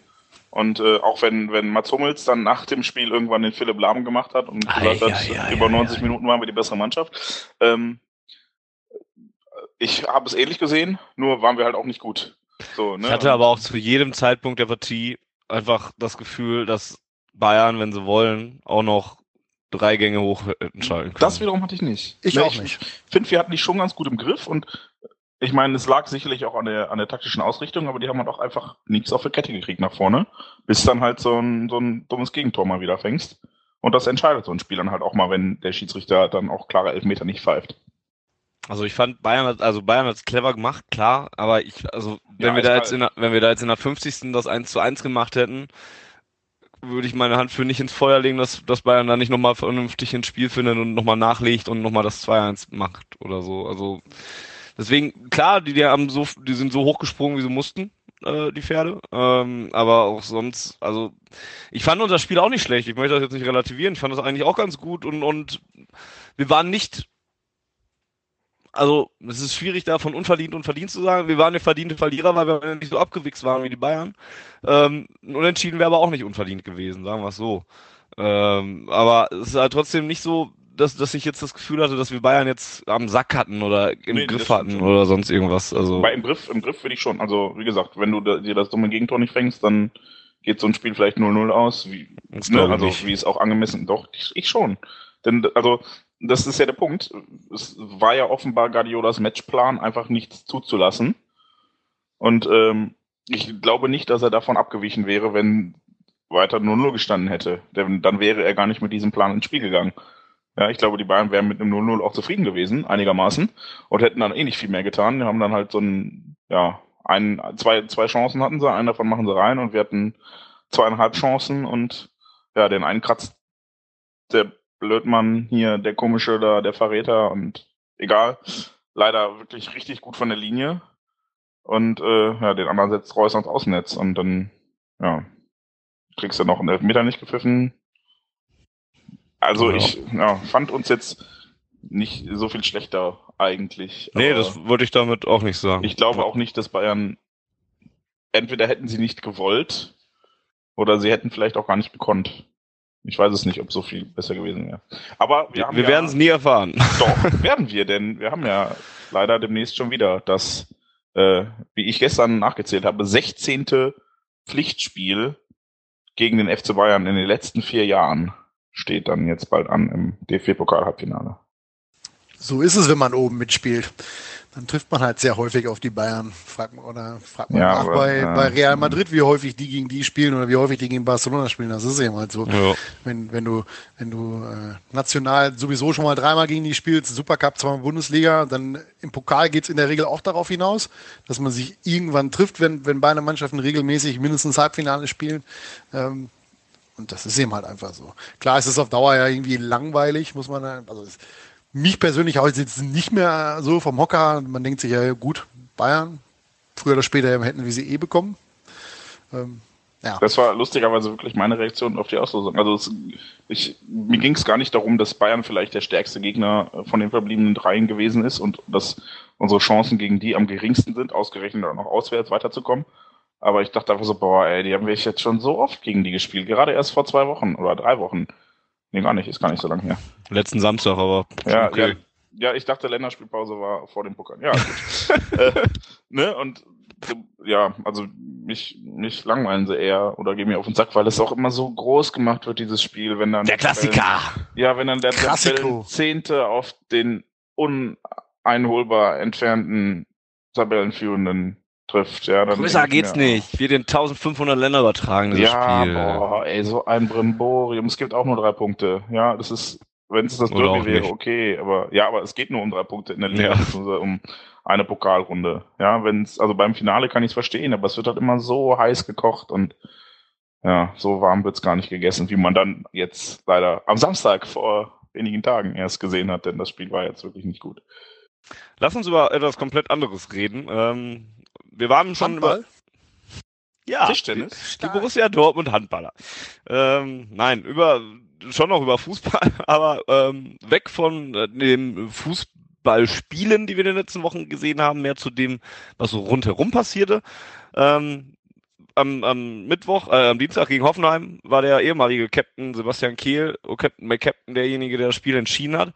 Ähm, deswegen können wir jetzt mal über den jetzigen Captain reden. Der hat ja auch auf sich aufmerksam gemacht. Mats Hummels hat ähm, vor einer Woche ähm, im Kicker ein Interview gegeben ähm, und dabei zum ersten Mal, ja, in unserem Dokument, was wir zur Aufbereitung immer brauchen, äh, steht äh, mögliche Wechselabsichten hier drin. Auch das hat er ja eigentlich so noch nicht mal gesagt. Er hat gesagt, er denkt über seine Zukunft nach. Und das hat er zum ersten Mal so in diese Worte gepackt. Sagen wir es mal so. Was dann bei vielen ja, Fans. Moment, Moment, in die Öffentlichkeit. Das ist der entscheidende Punkt. Ne? Also, das ist das, ich habe diesen Satz geschrieben, den Bambi gerade erwähnte. Und ähm, ja, Also ich, ich finde das, was, was ich nicht verstehe, ist, warum macht er das öffentlich? Und das ist jetzt die Frage, die ich euch gerne stellen würde. Ne? Also ich finde vollkommen legitim, dass er diese Gedanken hat. Und ich bin mir auch sicher, dass er diese Gedanken mit äh, Watzke und Klopp bespricht. Und wenn man dann, wie er 25, 26 Jahre ist und beim BVB jetzt auch schon wirklich einiges erreicht hat, dann ist ja vielleicht so eine gewisse Sättigung auch da. Und man möchte vielleicht auch mal was Neues probieren. Das kann ich ihm nach dann jetzt bald äh, sieben oder fast acht Jahren bei uns auch gar nicht wirklich übel nehmen. Aber warum macht man das öffentlich? Plumpe Antwort, weil er gefragt wurde und ein Interview gegeben hat und ähm, dann hat er eben eine Antwort darauf gegeben. Ich finde auch immer noch diese diese Antwort finde ich auch, also da wurde ja einiges draus gemacht. Ich bin morgens aufgewacht, habe hab in die sozialen Netzwerke geguckt, habe gelesen, dass da geschrieben wird und ähm, habe erst gedacht, nee, jetzt ist und, und, und bin dann war dann auch unterwegs und konnte es nicht lesen, das Interview und dann auch, nee, jetzt nicht schon wieder Trubel um Hummels, über den ja so in seiner Kapitänsrolle auch ein bisschen diskutiert wurde. Und dann bin ich irgendwann abends nach Hause gegangen, habe das Interview mal so im Ganzen durchgelesen, hatte vorher dann auch schon so die, die, die besagte Aussage dann mal so ein bisschen gelesen und mir darüber Gedanken gemacht. Und dann, als ich es gelesen hatte, habe ich gedacht, ja, pff, ja und? Wo, wo ist denn jetzt das Problem? Also ich sehe das halt auch immer noch nicht so dramatisch. Er hat halt gesagt, er macht sich Gedanken über seine Zukunft. Ähm, das sollte jeder machen. Das mache ich mir auch andauernd. Ähm, das macht, macht, macht sich jeder andere Spieler da auch. Und das kann er auch in der Öffentlichkeit machen. Er hat ja noch nicht mal gesagt, ich denke daran, den Verein zu verlassen oder ich möchte mal gucken, was ich so für Angebote erhalte oder sowas in diese Richtung. Es war eher, für mich war das Ganze eigentlich immer eher eine grundehrliche Aussage, so wie, wie es Mats Hummels auch immer war eigentlich. Der hat immer ehrlich gesprochen in Interviews oder sonst was. Und ähm, von daher er halt einfach, ich meine, dass das ähnlich auch schon mal verpackt hätte. Dass er auch schon mal gesagt hätte, ich weiß jetzt nicht, ob ich für immer hier bleibe oder so, irgendwann gibt es vielleicht auch mal andere Aufgaben oder sonst irgendwas. Nur damals war es dann eben so, dass er, dass er von in ein paar Jahren gesprochen hat vielleicht oder so. Und jetzt war es ein bisschen unmittelbarer mal, weil weil es einfach nur die Zukunft war oder so. Oder weil, weil auch die sportliche Situation im Moment nicht viel mehr hergibt oder sowas. Ich finde, da wird, wird viel raus gemacht, wo eigentlich wenig hintersteht. Und das, das ist dann ja auch das, was Hummels dann selber ja noch bei Facebook dann noch von sich gegeben hat, der es dann ja auch nochmal so ein bisschen relativiert hat zumindest. Ähm, und, und gemeint hat, so war es ja eigentlich gar nicht gemeint. Und ähm, deswegen, ich, ich habe das ganze Problem da bis heute noch nicht so ganz gesehen und fand es eher eine ehrliche Aussage und eine noch relativ normale Aussage für jemanden, ähm, der irgendwo dann ja auch nochmal ein Arbeitnehmer ist. Aber ja, also Mats Hummels gilt ja bei uns im Kader zumindest als einer der Klügeren und äh, mit einer Mutter, die als Sportjournalistin tätig war, quasi seit er klein ist, ähm, weiß er doch, wie dieses Geschäft hier funktioniert. Und er kennt die Situation des BVB aktuell. Er weiß, dass äh, die Fahrwasser oder das Fahrwasser momentan nicht unbedingt das ruhigste ist, dass die Tabellensituation nicht gut ist, dass es sportlich nicht so super rund läuft. Und äh, da sagst du jetzt, weil er gefragt wurde, ist der Grund, sowas in die Öffentlichkeit zu tragen? Weil, obwohl man, wenn man jetzt Mans Hummels ist, der, wie gesagt, sicherlich einer der intelligenteren Fußballer auf diesem Planeten ist, genau weiß, wie dieses Geschäft funktioniert und genau weiß, dass so eine Reaktion, wie sie kam, kommen wird. Ja, also ich meine, Jürgen Klopp gibt auf Pressekonferenzen mittlerweile keine Antworten mehr auf dumme Fragen, weil er genau weiß, was draus gemacht wird. Und warum macht Hummels das? Also ich, ich ja, kann es halt in dem Sinne nicht verstehen. Das, was er gesagt hat, sehe ich wie du, das ist gar nicht so, so äh, schlimm. Ich meine, wirkt halt doof in der aktuellen Situation, dass wir irgendwo Zehnter sind und er sicherlich nicht unverantwortlich daran ist. Ja, ich meine, er hat jetzt sicherlich auch nicht scheiße gespielt, aber auch nicht die, äh, ja, die Sterne vom Himmel geholt. Ähm, warum macht man sowas? Warum ja, hält man dann nicht einfach die Fresse und sagt, keine Ahnung. Ja, ge gehen wir mal davon aus, gehen wir mal davon aus, er hätte nichts dazu gesagt oder er hätte dann sowas gesagt, ja, da, da möchte ich jetzt nichts zu sagen oder irgendwie oder die Frage möchte ich jetzt nicht beantworten oder so. Du und ich, wir, wir wissen doch auch beide, wie die Medien funktionieren. Dann wäre doch genau das Gleiche am Ende rausgekommen und dann wäre genau das Gleiche gekommen mit, er hat jetzt aber nicht gesagt, dass er bleibt. Ein Dementi hört sich aber anders an. Naja, aber und, und all sowas. Das wäre doch genau das gleiche gewesen. Genauso wie es andersrum auch Käse wäre, wenn er jetzt gesagt hätte, nö, nö, darüber mache ich mir keine Gedanken, ich bleib bei Borussia Dortmund. Und dann geht er dann im Sommer doch, weil er sich eben doch Gedanken um seine Zukunft gemacht hat. Dann heißt es wieder, hummelst du Arschloch? Äh, vor ein paar Wochen hast du noch gesagt, nee, eigentlich nicht. Mir wäre ja am liebsten, er würde sich momentan so bei der sportlichen Lage, die ja schon ein bisschen angespannt ist, wirklich keine Gedanken um sowas machen. Ich weiß, dass man das, dass das zu viel verlangt ist. Klar, und ich kann das auch voll und ganz nachvollziehen, dass man ständig Gedanken mit sich rumschleppt. Aber gerade als er ist Kapitän dieser Mannschaft, ja, und er müsste halt einfach gerade derjenige sein, der allen anderen ins Gewissen redet, ey Leute, ey Ilkay Gündogan, der seit zwei Jahren auf dem Sprung nach Barcelona ist gefühlt, komm mal klar, wir müssen erstmal die Karre aus dem Dreck ziehen. Ja, und er ist derjenige, der sagen müsste, ey Marco, geiler Typ, danke, dass du hier bleibst, wir ziehen jetzt die Karre aus dem Dreck. Und dann kann er meinetwegen im, äh, ja, Ende des Monats anfangen, wenn dann die Karre aus dem Dreck ist, dann kann er dann sagen, alles klar, so, jetzt haben wir das Gröbste hinter uns. Vielleicht möchte ich noch mal was anderes erleben. Aber ich verstehe, ich verstehe es nicht. Weißt du, also ich sag ja, ich finde es gar nicht, gar nicht illegitim, was er da gesagt hat. Das ist ja alles in Ordnung, aber das kann er doch intern machen. Er kann auch die, auch die Aussage, dass er gerne eine schlagkräftige Mannschaft oder eine schlagkräftige Herangehensweise hätte, finde ich vollkommen in Ordnung. Ich meine, es gibt sicherlich gerade auch Vertragsverlängerungsgespräche und er wird das sicherlich vielleicht auch, ne, er wird ja Anforderungen haben. Er wird ja nicht sagen, boah geil, ey, lass uns doch bitte mit äh, Leo Bittenkurt und zwei anderen Spielern von 1860 nächste Saison wieder alles von vorne anfangen. Der will ja auch Champions League spielen. Das ist auch vollkommen in Ordnung, aber das muss man halt nicht so öffentlich machen, finde ich.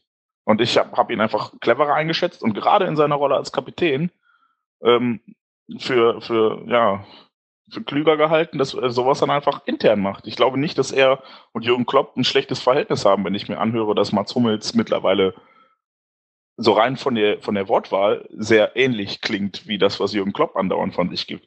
Ja, also da denkst, merkst du schon, dass die jetzt ein paar Jahre zusammengearbeitet haben und dass Mats Hummels da vielleicht auch das ein oder andere Gespräch mehr mit Jürgen Klopp führt.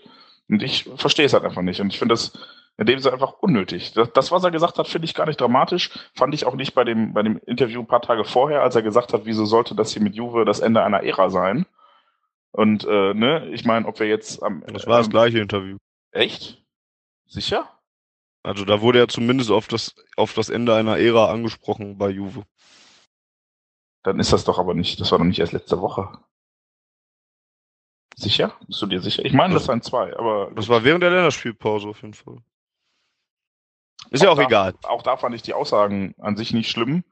Ne, es wirkt, wirkt halt doof, wenn er sagt, ja, ist mir doch egal, ob wir rausfliegen oder nicht. Dann war es doch das gleiche. Also das war das gleiche Interview. Ja, okay. Ja, gut. Ähm, ne, klar wirkt das erstmal doof, aber er hat ja auch eindeutig gesagt, in der Retrospektive interessiert es keinen, ob wir im Achtelfinale oder im Halbfinale rausgeflogen sind. Nur für das Spiel und für den Auftritt gegen Juve, wenn ich mir das Spiel vor Augen führe und sehe, wie die da rumgelaufen sind und dass da einfach nichts, kein Einsatz zu spüren war. Und dann liest du so ein Interview, wo der sagt, ja, ist doch egal, ob wir vorher rausfliegen oder nachher, dann machst du dir halt schon Gedanken. Und da kann ich dann auch jeden verstehen, der sich ein bisschen drüber aufregt. Volker, du hast noch gar nichts gesagt dazu. Ich bin äh, so gesehen in, bei dir, äh, Fanny. Ähm, der Jochen Tittmar von Spox hat das eigentlich hat einen sehr guten Vergleich gezogen. Übrigens, wenn ich das mal so einstreuen darf, einer der äh, richtig guten Journalisten im Bereich äh, um den BVB, dessen Artikel man bei Spox unbedingt immer lesen sollte, meiner Meinung nach. Ähm, Arschkriecher. Genau, danke. Leider kriege ich kein Geld dafür. Ich habe irgendwas falsch gemacht im Gegensatz zu euch.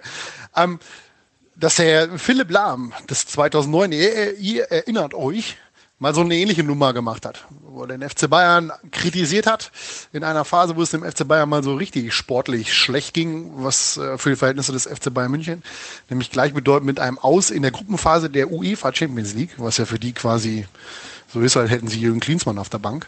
Ähm, hat er ähnliches gemacht. Ähm, man wird nie erfahren, warum die das öffentlich machen. Aber ich habe so ein bisschen das Gefühl, das ist vielleicht auch in Teilen gewollt. Das, ja, aber das, das war ja meine Frage. Ne? Also ich will, ich habe es nicht verstanden in dem Moment. Und wenn ihr jetzt sagt, das ist Taktieren im Vertragspoker, okay, dann finde ich es vielleicht nicht gut, aber ich kann es nachvollziehen. Im, Im Grunde spricht ja, spricht Mats Hummels in diesem Interview ja genau das an, was uns alle umtreibt. Ja, was jeden Fan auch beim BVB umtreibt. Wir wollen wissen, wie es weitergeht. Ja, wir wollen wissen, wie das Konzept für die nächsten Jahre aussieht. Ähm, es gibt ja da die unterschiedlichsten Ideen, äh, die wir auch bei uns im Forum immer lesen können. Ja, zurück zu den, zu den jungen, hungrigen Leuten, zu den, ich habe den Namen vergessen von dem Spieler von 1860, der jetzt angeblich für Weigel. danke. Habe ich noch nie gehört, muss ich ganz ehrlich sagen.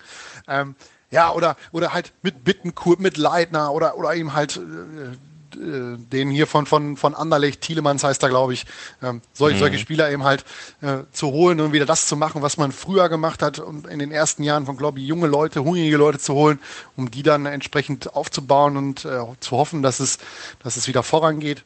Oder eben halt nochmal auf dem Transfermarkt mit gutem Geld, was man, was man äh, sich verdient hat und was man einnimmt, vielleicht durch den einen oder anderen Spieler Verkauf, ähm, dann nochmal mit, mit äh, dem geöffneten Portemonnaie zu gucken, was man da so für Kandidaten ähm, ja, kaufen kann oder bekommt. Ähm, das ist das, was uns umtreibt. Meine persönliche Meinung dazu ist, den Weg zurück gibt es nicht mehr. Wir, das, das, man, das wird nicht zweimal funktionieren, dass wir die jungen Leute holen, äh, die aufbauen, dass sie die Ruhe haben, äh, hier aufgebaut zu werden. Das, glaube ich, wird nicht funktionieren. Dafür ist einfach auch der, äh, der Druck, den, den wir Fans auf die Mannschaft machen, als auch die Mannschaft sich selber macht, äh, einfach größer, als, als es früher war. Du meinst den Druck, den Mats Hummels durch solche Interviews macht? Ich weiß nicht, ob er, ob er da, ob er da Druck erzeugt. Ähm, was in diesem, was in diesem oder vor dem Feld des Interviews ja damals noch gar nicht klar war, was ja der Kicker erst zwei Tage später vermeintlich äh, öffentlich gemacht hat, ist ja das Thema, dass man mit ihnen gerne verlängern möchte und dass man das ja scheinbar auch von Seiten der Borussia proaktiv macht, dass man also auf ihn zugeht und fragt, wie sieht's aus? Und da ist es meiner Meinung nach ein gutes Recht von Mats Hummels, abzuklopfen, ähm, wie denn die Perspektive aussieht. Weil wenn er jetzt nochmal verlängert auf, sagen wir mal, 2019, 2020, dann ist das nochmal ein großer Vertrag für ihn. Natürlich wird er auch ordentlich entlohnt, aber ich kann mir nicht vorstellen, dass er, dass er äh, drauf scheißt, wie wir sportlich äh, in den nächsten Jahren äh, wieder dahin kommen wollen, wo wir äh, in den letzten Jahren gewesen sind. Das heißt Gruppenphase Champions League. Dass er das öffentlich macht, wird irgendeinen Hintergrund haben, der uns, äh, auf den wir nicht kommen werden. Aber ich glaube, das war Absicht. Nicht nur von Mats Hummels selber, sondern dass das auch ja, vielleicht von Teilen der Mannschaft, ja, er ist ja immer der Kapitän, oder vielleicht auch von Klopp oder wem auch immer, äh, in irgendeiner Art und Weise äh, ja zumindest mal nicht als als äh, äh, ja als Alleingang von Mats Hummels gewertet wird. Ja, die, also die Reaktionen sprechen zumindest dafür, dass es eben nicht so war wie bei Philipp Lahm damals. Der hat, glaube ich, eine Geldstrafe bekommen, die ziemlich saftig war. Das ist aber auch der FC Hollywood, ne? Also ja, 50.000 Euro bei einem Gehalt von Philipp Lahm ist ja keine Strafe. Die, ja, die, da macht er die, macht er da Portemonnaie auf. Steuererleichterung. Ne? Also dann, ja, die kann man sich ja immer sparen dann dementsprechend. Ja, aber es war ja, also das Signal sollte ja schon gesendet werden, dass der Verein damit nicht äh, zufrieden ist und gerade bei Philipp Lahm bin ich mir ziemlich sicher, dass der äh, sehr mit Bedacht und von seinem Berater vielleicht auch ganz gut kalkuliert einfach mal Leuten ans Bein pisst ja, der hat ja auch so ein wunderschönes Buch veröffentlicht, wo ziemlich viel drin stand, was keiner eigentlich hätte erfahren sollen, weil es intern ist. Ähm, nee, also da glaube ich schon, dass das bei dem ein bisschen kalkulierter war, um sich so ein bisschen Profil zu verschaffen. Der süße Philipp musste halt mal ein bisschen äh, kantiger wirken. Ähm, aber wenn ihr jetzt sagt, klappt. Nein, ne? Also er hat ja jetzt irgendwie, wurde Kapitän der Nationalmannschaft danach und sowas. Hat vielleicht schon geklappt.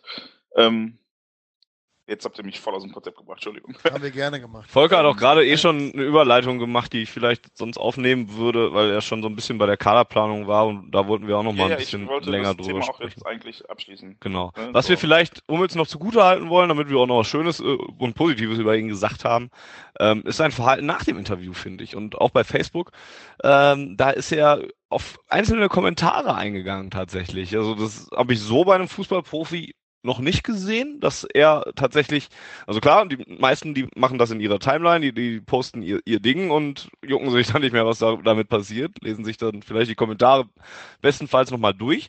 Aber er ist dann ja sogar auf einzelne Kommentare hat er geantwortet, wo ihm dann vorgeworfen wurde, was soll das denn und, und überhaupt. Und er hat jetzt schon mehrmals bei Facebook noch tatsächlich Antworten gegeben und das spricht, denke ich, für Mats Hummels. Ich habe mir jetzt sagen lassen, dass Nils Petersen das zum Beispiel auch nochmal macht.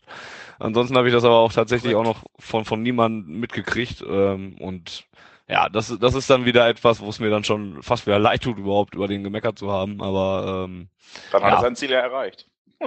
Also, ne? Auch, ja, kann man so oder so sehen. wird jetzt. nicht unkalkuliert sein, ne? Ich meine, gibt sicherlich auch Kommentare, auf die er nicht antwortet, weil er da vielleicht nicht die Argumente findet, wie auch immer. Aber äh, ja, prinzipiell. Auf Hummels, du Fotze, würde ich auch nicht antworten. Vor allem, weil bei Facebook ja in den Kommentaren auch vom Kommentierenden immer sehr viele Argumente reingeworfen werden.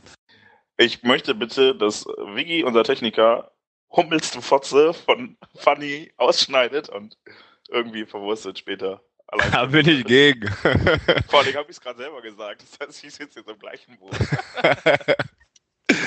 Nein, klar, aber ich, ne, also ich, ich finde es gut, prinzipiell, aber ich, ja, ich kann das halt alles noch nicht so ganz. Ich, ja, finde das halt, es wirkt, wirkt auf mich so ein bisschen sehr taktieren und vielleicht ein bisschen zu sehr als Kapitän auf seine eigene Position bezogen und das habe ich vielleicht jetzt so nicht erwartet oder fände ich halt ganz cool, wenn er es nicht tun würde. Aber ich finde es auch legitim, wenn ich das so verstehe. Dann jetzt, können wir jetzt das muss jetzt ich ja, Jetzt muss ich ja doch noch mal eingrätschen. Ähm, wenn er, wenn er sowas anspricht und die Perspektive anspricht, dann macht er das nicht nur für sich, sondern er macht es auch für Leute, die beim Borussia noch spielen. Ja, aber das kann er trotz, also intern machen. Ich meine, Intern meine ist aber. Käse manchmal. Gerade, Warum? also ich bin, ich bin ganz ehrlich, wir sind nicht mehr in irgendeinem gefährlichen Fahrwasser, meiner Meinung nach. Ähm, die Bundesliga, ich glaube nicht, dass wir nach oben noch was reißen, was Platz 7 oder höher betrifft. Und von unten sehe ich auch nicht die Gefahr, dass da was passiert. Außer Ja, deshalb machen wir auch sieben gleich Spiele. noch Kaderplanung, was wir Genau. nicht immer Aber worauf ich, äh, jetzt bringst du mich schon wieder aus dem Konzept. danke. Worauf ich hinaus will, äh, wollte, äh, ja, danke. Super. Jetzt habe ich den Faden komplett verloren. Kommen wir zur Kaderplanung, Genau. liebe Leute. Vielleicht fällt es mir wieder ein. Ich habe auf Twitter auch tatsächlich heute noch mal ein bisschen rumgefragt äh, und euch gefragt, was ihr sagt. Also nicht Volker und, und äh, Jens, sondern euch äh, Hörer gefragt, was ihr so denkt, wer da kommt und wer da geht. Ähm, lass uns vorher mal kurz selber mal unsere Meinung abstecken. Ähm, mögliche Ab La- Lass uns, lass uns doch andersrum mit dem anfangen, was fix ist. Und dann gucken, was zusätzlich noch passieren könnte, sollte, täte. also mit den definitiven Zugängen. Oder Ja. zumindest, ja. also da gibt es ja schon zumindest ein paar, die ziemlich sicher sind. Gut, dann nehme ich den ersten Twitter-Kommentar direkt mit auf, denn René Kupan äh, auf Twitter at whippingyarns ähm, hatte geschrieben, Leitner kommt und geht. Äh, de facto ist es so, dass Moritz Leitner wiederkommt. Der ist, war ja jetzt zwei Jahre ausgeliehen. Zwei, anderthalb? Zwei. Guck doch einfach in das Dokument. Stimmt. ich heute Ja, ich war gerade auf Twitter und bin jetzt wieder zurück ins Dokument. Vielen Dank, Jens. Er war seit äh, 2013, äh, seit Juli 2013 ausgeliehen an den VfB Stuttgart. Ist äh, 22 Jahre alt, zentraler Mittelfeldspieler, überwiegend rechtfüßig, hat 44 Spiele für den VfB gemacht bislang, dabei zwei Tore und vier Vorlagen. Ist jetzt nicht so die überragende Bilanz, auch wenn ich mich an die Spiele, die ich vom VfB Stuttgart gesehen habe, erinnere. Das waren nicht ganz so viele. Es ist aber nicht so, dass ich jetzt sagen würde, da hat er mich jetzt dann aber auch richtig überzeugt nochmal. Und ähm, ja, auch so, er, er ist ja jetzt noch nicht mal unangefochtener Stammspieler direkt bei Stuttgart, würde ich sagen. Äh, ist jetzt tatsächlich nicht so in der Position, dass er mit tierischem Selbstbewusstsein, breiter Brust und äh, überhaupt wiederkommt, gerade wenn er jetzt auch aus Stuttgart dann tatsächlich zurückkommt, die vielleicht ja sogar in die zweite Liga absteigen. Ähm, ja, deswegen könnte ich mir tatsächlich auch vorstellen, dass er vielleicht echt nicht bleibt. Ich äh, hätte nichts dagegen. Ich, ich brauche Moritz Leitner nicht unbedingt wieder zurück beim BVB, muss ich ganz ehrlich sagen. Ja, stimme ich prinzipiell einfach mal zu. Also ich meine, das mit, mit dem, dass er bei Stuttgart nicht spielt, munkelt man hatte auch was mit, mit dem Trainer zu tun, dass es da atmosphärische Störungen gab, gar nicht mal so sportlich, sondern da weiß ich nicht, da wurde dann mal seine Trainingseinstellung kritisiert und sowas. Ähm, was dann öfter noch bei Twitter auch behauptet wird, ist, dass er doch bei der U21 gar nicht so schlecht spielt, äh, der Nationalmannschaft, und äh, da eigentlich immer auch als Führungspersönlichkeit herausragt. Ähm, und das nutzen viele, glaube ich, als Hoffnungsschimmer, um zu sehen, hey, Moritz Leitner, der kann doch eigentlich was. Den sollten wir zurückholen. Also der kommt ja eh zurück, aber der sollte dann auch bei uns Fuß fassen und ich sehe das einfach so gar nicht. Also, ja, wenn man drei gute Spiele im Jahr hat bei der U21 und dem gegenüber 25 schlechte Spiele beim VfB Stuttgart, dann Moritz wie hat, hat, hat in seiner Zeit beim BVB hat er es nicht geschafft, sich durchzusetzen. Er hat sich jetzt in Stuttgart nicht durchgesetzt und nicht überzeugt. Warum sollte er jetzt zurückkommen und sich bei uns nochmal durchsetzen? zumal wir ja auch einfach nochmal ein bisschen fetter geworden sind, quasi. Also nicht im Sinne von. Du, die Mannschaft ja. ist breiter geworden. fetter im Sinne von der Verein ist größer geworden. Es gab eine dicke Kapitalerhöhung. Wir standen im Champions League Finale seitdem. Ne? Also die Ansprüche sind sicherlich gewachsen, als Moritz Leitner hier erfolgreich gespielt hat. Also mehr oder minder erfolgreich. Da sind wir noch in der Gruppenphase der Champions League ausgeschieden und fanden das gar nicht so scheiße, weil wir halt das erste Mal seit Jahren wieder Champions League gespielt haben. Und jetzt ist, wäre Gruppenphase Champions League halt schon ein Misserfolg. Würde man schon sagen, so, oh, mh, ne? Deshalb, äh, ja, ich sehe auch nicht, warum Leitner sich jetzt durchsetzen sollte, nachdem er sich weder hier noch in Stuttgart durchsetzen konnte. Und ich sehe auch nicht, dass er eine, eine Ver Verstärkung wäre. Also er wäre sicherlich ein Füllspieler, so wie Markus Vollner das war, aber ja, das ist halt einfach nicht notwendig. Was machst du mit Leitner, Volker? An Köln verkaufen. Gut, sind wir uns also relativ einig, dass wir von Moritz Leitner äh, nicht mehr ganz so viel erwarten. Vielleicht ein bisschen anders sieht's aus bei Jonas Hofmann. Der war seit äh, ja, September 2014 äh, an, den, äh, an den FSV Mainz 05 ausgeliehen. Ist ebenfalls wie Moritz Leitner 22 Jahre alt, ist ebenfalls Mittelfeldspieler, auch wenn er ein bisschen mehr so auf den auf Außen und ein bisschen offensiver aktiv ist, ist ebenfalls Rechtsfuß. Ähm, und hat bei Mainz jetzt allerdings auch nur zehn Spiele gemacht, aber drei Tore erzielt. Eins gegen uns. Korrekt. Äh, und war auch verletzt zwischendurch, muss man auch sagen. Genau. Kreuzbandriss? Ja. Nee, kein Kreuzbandriss, aber irgendwas. Der hat doch ein halbes Jahr gefehlt. Außenbandriss, ja. mein Knie. Ja, er, hatte, er hatte irgendwas Fieses, aber kein Kreuzbandriss. Das war ja, auch so. Und danach hat er dann hat noch lange Knieprobleme gehabt und jetzt hat er wieder eine kurze OP gehabt am Knie. Genau. Ja. Hat, hat gute Ansätze gehabt in den ersten Spielen bei Mainz, hat, glaube ich, nicht nur bei uns getroffen, sondern auch relativ, ich glaube, im ersten Spiel direkt hat er, glaube ich, einen gemacht.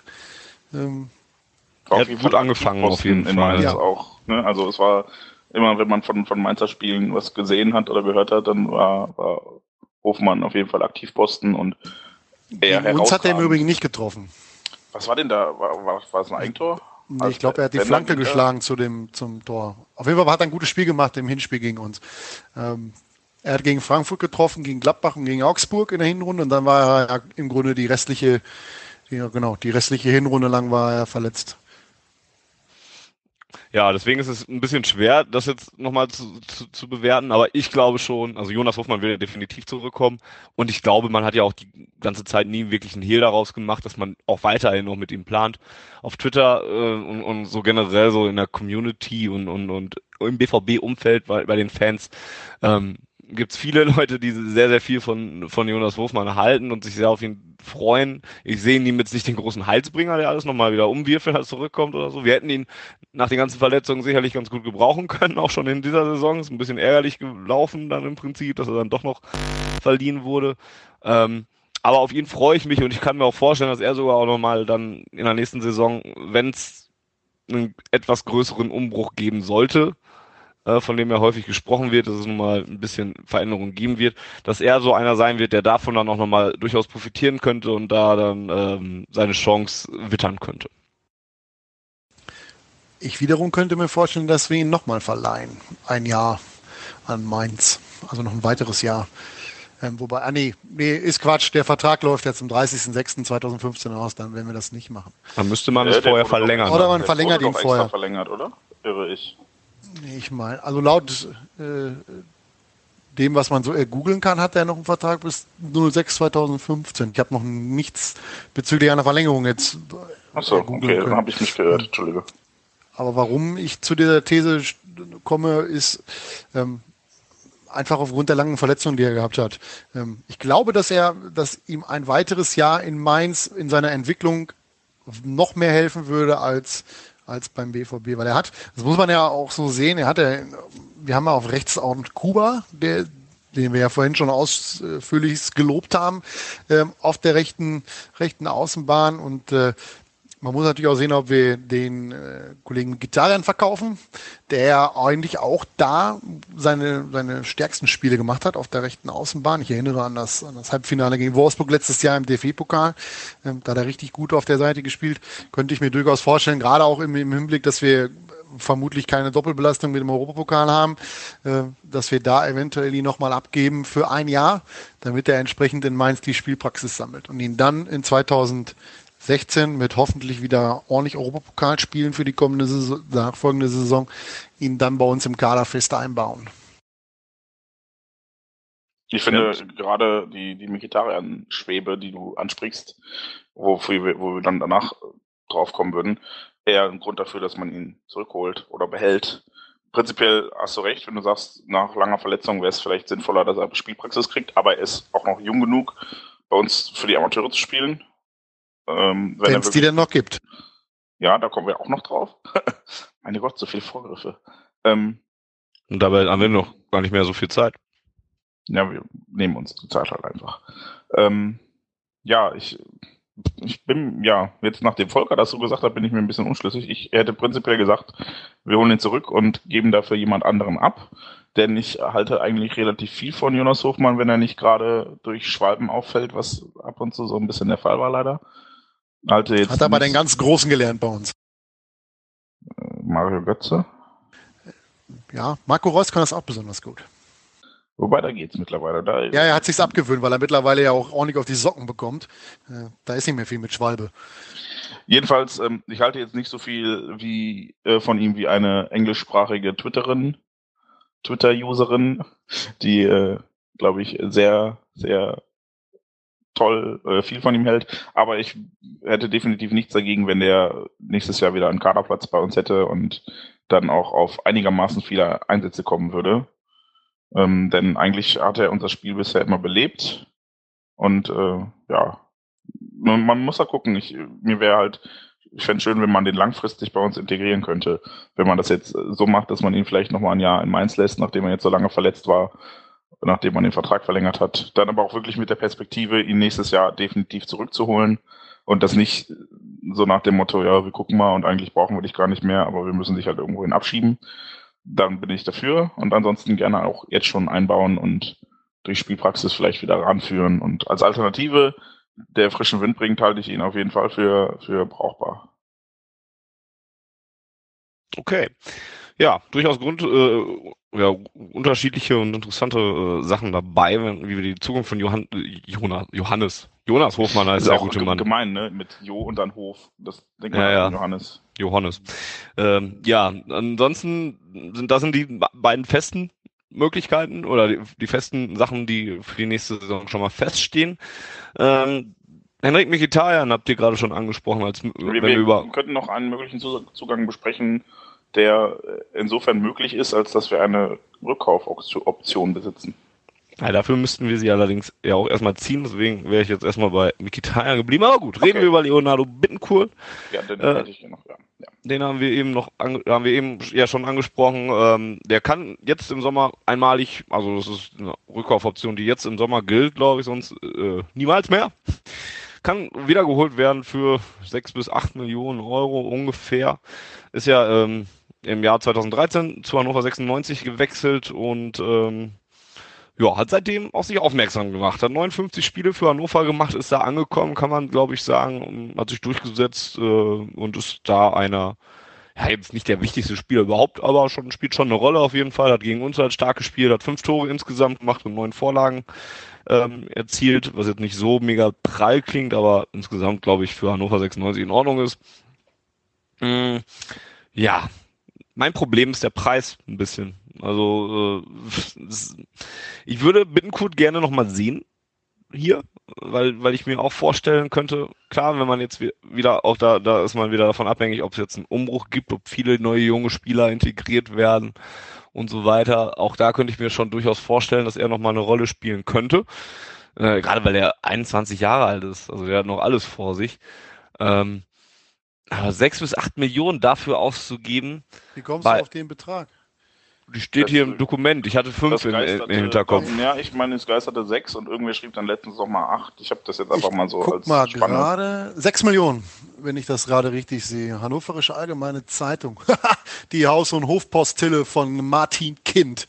Ah, lass mich eben gucken. Sechs Millionen lese ich jetzt hier auch noch mal im Kicker. Ja, ja. Also, da, also naja, kolportiert, ja. Macht's ja. nicht viel besser. Also auf sechs würde ich jetzt auch nicht direkt sagen, hauen wir raus. Also ich, ich finde es teilweise ein bisschen viel dafür, dass man dann auch nicht so genau weiß, ob es funktioniert. Dafür haben wir auch schon genug Geld rausgeworfen. Ja gut, aber nach dem Credo darfst du ja im Sommer überhaupt keinen Spieler mehr kaufen, weil dir ja niemand die, äh, die Garantie gibt, äh, egal ob der jetzt äh, 8, 300.000, 8 Millionen oder 25 Millionen kostet, dass er entsprechend hier das bringt, was wir uns alle von ihm erhoffen. Ähm, ja, aber Leo war ja schon mal hier, mein. Und da gefiel er mir eigentlich persönlich. also ich persönlich gut. bin auch eher was da meine These unterstützen würde, dass wir den Kollegen Hofmann noch einmal verleihen, auch Bittenkurt spielt, vornehmlich rechts außen. Also quasi die gleiche Seite wie äh, Jonas Hofmann. Ähm, er hat sich in zwei, in zwei Jahren meiner Meinung nach gut gemacht in Hannover. Dass er jetzt nicht die mega statistischen Werte hat, die uns dann im Endeffekt alle überzeugen würden, wenn er jetzt 15 Tore in zwei Jahren gemacht hätte und hätte 30 Tore vorbereitet. Dann wird er aber nicht bei Hannover 96 spielen, sondern dann müsste er schon eher bei einem Verein spielen wie Leverkusen, äh, die auch entsprechend vorne die Qualitäten haben, die mit seinen Vorlagen dann auch was machen können. Ähm, also für das, was Hannover spielt, ähm, ist das, was er da macht, meiner Meinung nach sehr gut. Und hat eine, eine gute Entwicklung, auch in der U21 macht er, macht gute Spiele, schon seit ein, zwei Jahren auch. Ähm, also ich bin da der Meinung, dass wir ihn auch für sechs Millionen zurückholen sollten, sofern wir äh, entsprechend Kaderbedarf haben.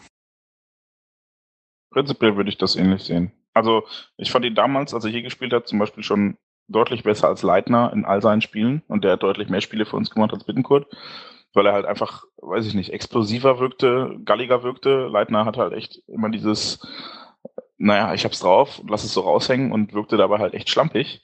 Und Bittenkurt, das war schnell, präzise, das war gut. Und äh, das, was ich in Hannover von ihm gesehen habe, hat mich auch eher überzeugt dafür, dass es halt ein 21 Jahre alter Bub ist.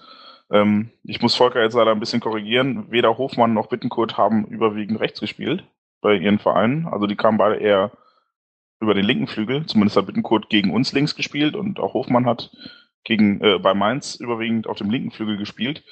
Was aber nichts daran ändert, dass sie beide, glaube ich, überwiegend rechtsfüßig sind und dann auch entsprechend äh, da ihre starke Seite eher haben. Ähm, ich würde ihn aber auch, also ist jetzt nicht so, dass ich sage, den müssen wir auf jeden Fall zurückholen, aber das wäre ein Transfer, den ich nachvollziehen könnte. Und gerade nachdem er jetzt zwei Jahre Bundesliga gespielt hat, sehe ich dieses Risiko, dass man nicht weiß, ob es funktioniert, halt ein bisschen gemindert.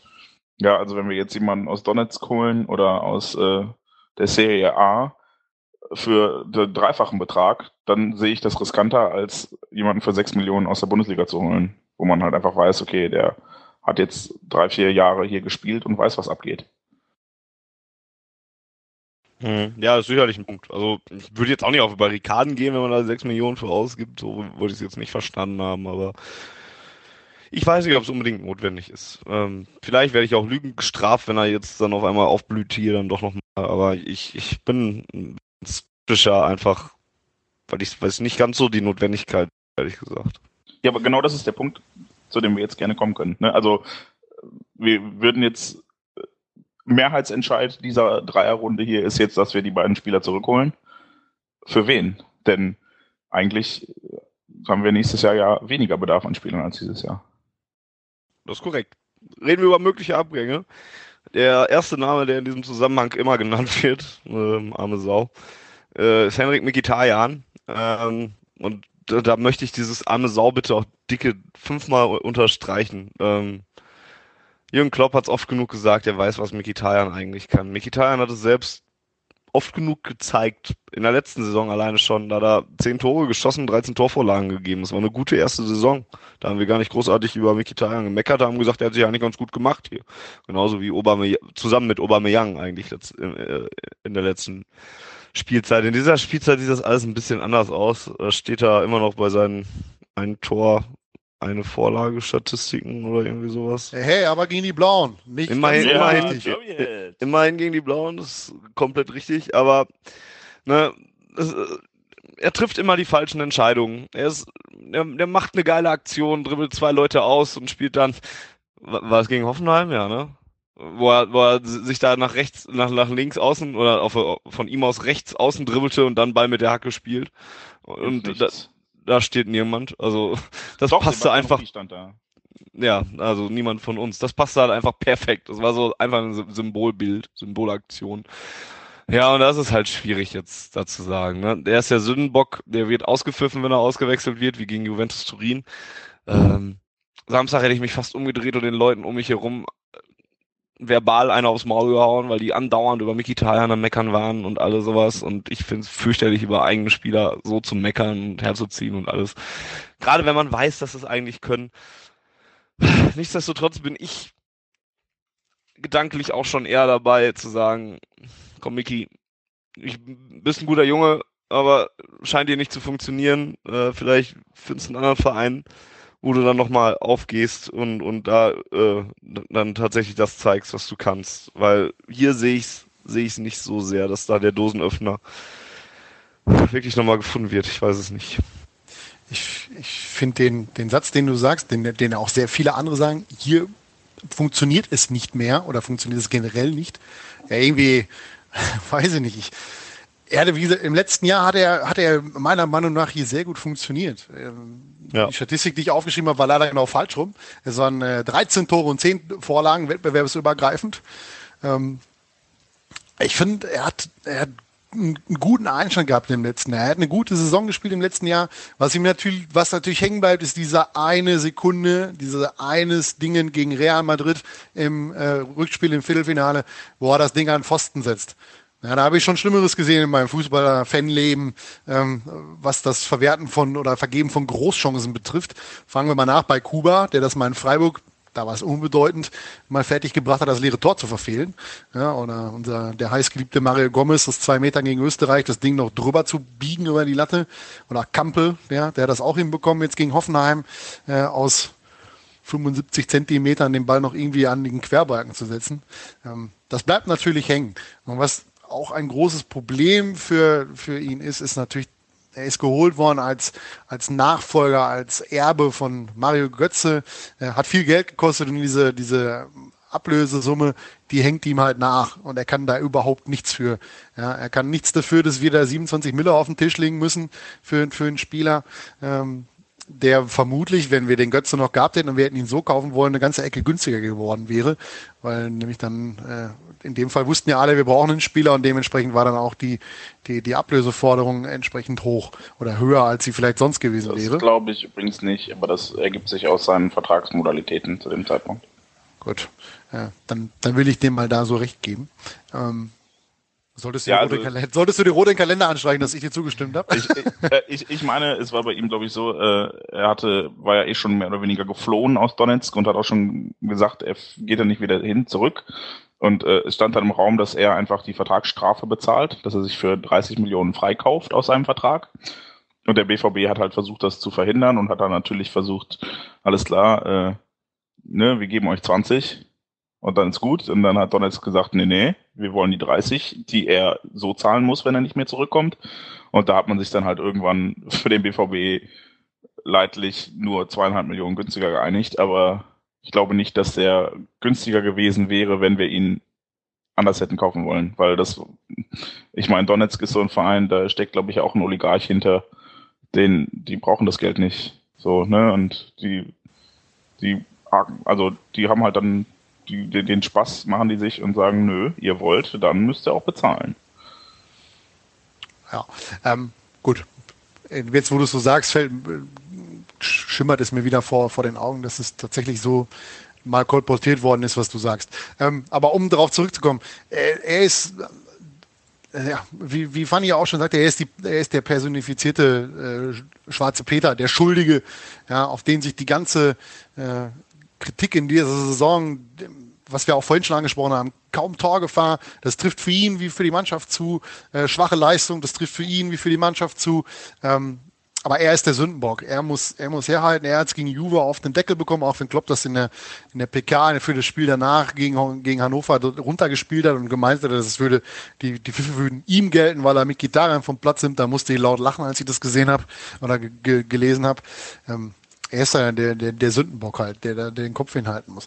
Und ähm, das wird natürlich dazu führen, dass in dieser Saison da nichts mehr passieren wird bei, bei Mikitarian. Er wird den Kopf nicht freikriegen, ähm, er wird sich von diesem Druck nicht losmachen können, äh, den er sich selber wahrscheinlich noch am meisten macht, weil er ganz genau weiß, dass er deutlich besser Fußball spielen kann und dass er das hier ja auch schon gezeigt hat.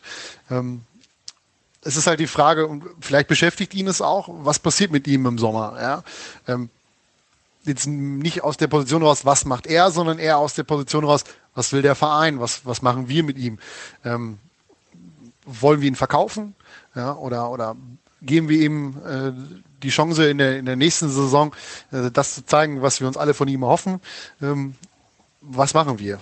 Das ist halt, das ist halt die große Frage, die vielleicht ihn noch umtreibt und dann auch deutlich hemmt, zumindest was das äh, in der Rückrunde betrifft. Ähm, ich persönlich tue mich in der Einschätzung Mikitarians äh, unglaublich schwer äh, in dieser Saison, wie bei vielen anderen Spielern auch, weil ich diesen, diesen Sündenbock bei ihm nicht so sehe. Ähm, ganz bezeichnend war eine Situation gegen Hoffenheim in der zweiten Halbzeit, wo er auf der linken Seite kurz vor Klopps äh, Bank den Ball hat, drei Gegenspieler gegen sich stehen hat und nicht weiß, was er machen soll. Er weiß aber nicht, was er nicht machen soll, weil er einfach doof ist, sondern weil er keine Anspielstation hat. Er hat drei Mann gegen sich stehen und es steht im Umkreis niemand da, der ihm den Ball mal abnehmen kann oder der, der sich anbietet, um, um ihm dann bei der Lösung zu helfen. Der holt dann noch einen Einwurf raus, das Maximalste, was er rausholen kann. Und das ist in dieser Saison sehr häufig so, dass er eben halt was versucht, was aber nicht klappt. Ja, dieser Hackentrick ist auch so ein Beispiel. Wenn da jetzt einer gestanden hätte, Durm jetzt als Beispiel, der schlägt die Flanke rein und dann passiert ein Tor raus, dann ist, sagen alle, boah, was ist der Miki Zerrein für, für eine geile, äh, was ist denn da geiles eingefallen in dem Moment? Und das, ist immer, das geht halt in der Saison im Grunde allen Spielern ab, aber bei Miki Zerrein fällt es halt am meisten auf. Weil auch im Vergleich zur, zur Saison davor eben halt auch deutlich auffällt, er trifft nicht. Er trifft nicht, er wirkt gehemmt. Das, man, man sieht es ihm an. Er, er will etwas erzwingen, er schafft es aber nicht. Ähm, er hat den Kopf nicht frei. Äh, und dann, dann das, das sieht man eben bei ihm meiner Meinung nach am deutlichsten, ähm, dass es eben halt im Vergleich zur letzten Saison äh, einfach nicht klappt. Ja, ich bin, ja, also das tut mir einfach leid. So, das klingt jetzt voll gemein, aber es ist echt so. Ich bin tief traurig, wenn ich Henrik mit Gitarre spielen sehe, weil ja, das ist echt so ein Typ, unfassbar sympathisch, glaube ich. Also ich hatte jetzt persönlich noch nie das Vergnügen, aber von allem, was man hört, ist es einfach ein super guter Junge. Und äh, ja, dann, ja, der, also wenn du, wenn du Scheiße am Fuß definieren müsstest, dann machst du Henrik Mkhitaryan in dieser Saison. Also es ist halt einfach, ich weiß es nicht. Das, das Problem ist, und da sind wir nun mal mittlerweile in einer Situation, in der Borussia Dortmund relativ hohe Ansprüche hat und in der äh, Fans und sogar Geldgeber hohe Ansprüche haben, dass das hier Profifußball ist und leider nicht äh, die Jugendhilfe. Und da müssen wir jetzt leider, und das tut mir wirklich leid, also das klingt jetzt total kalt und kalkuliert. Eigentlich bin ich nicht so, aber ich möchte halt diesen Standpunkt einfach mal in das Thema Henrik Gitarre anbringen. Wir müssen halt mal gucken jetzt, was kostet der und was bringt der. Und das ist leider herzlich wenig. Und da muss man dann vielleicht auch mal, so wie Fanny das eben sagte, erkennen, das funktioniert nicht.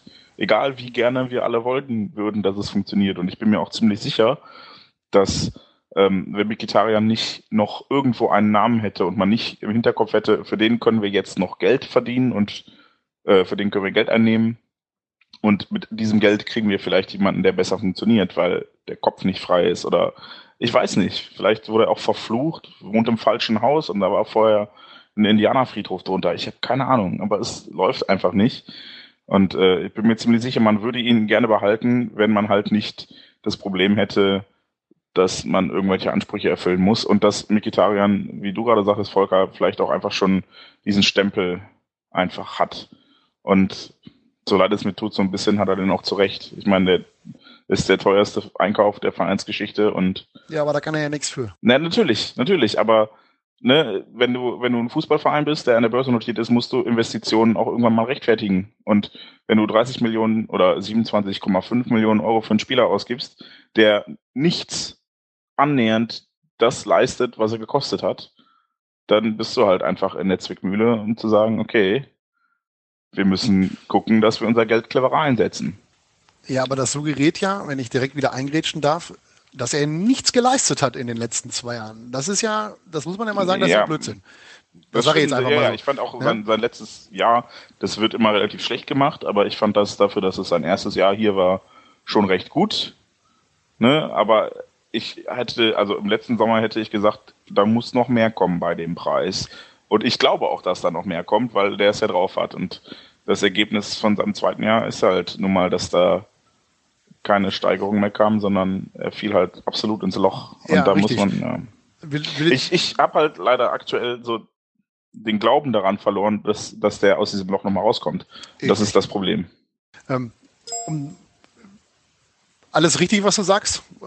Der spielt eine beschissene Saison dieses Jahr. Das ist einfach so. Ähm, von einem Spieler auf seinem Niveau, was er gezeigt hat und was er auch bei Donalds gezeigt hat, muss man einfach erwarten, dass er mehr zeigt als das, was er dieses Jahr gezeigt hat. Allerdings erwarte ich das bei allen Spielern, die dieses Jahr für uns gespielt haben. Da war nicht einer dabei, der, der sein Niveau, was er geleistet, was er schon mal gezeigt hat bei Borussia, ähm, abgerufen hat über eine längere Distanz.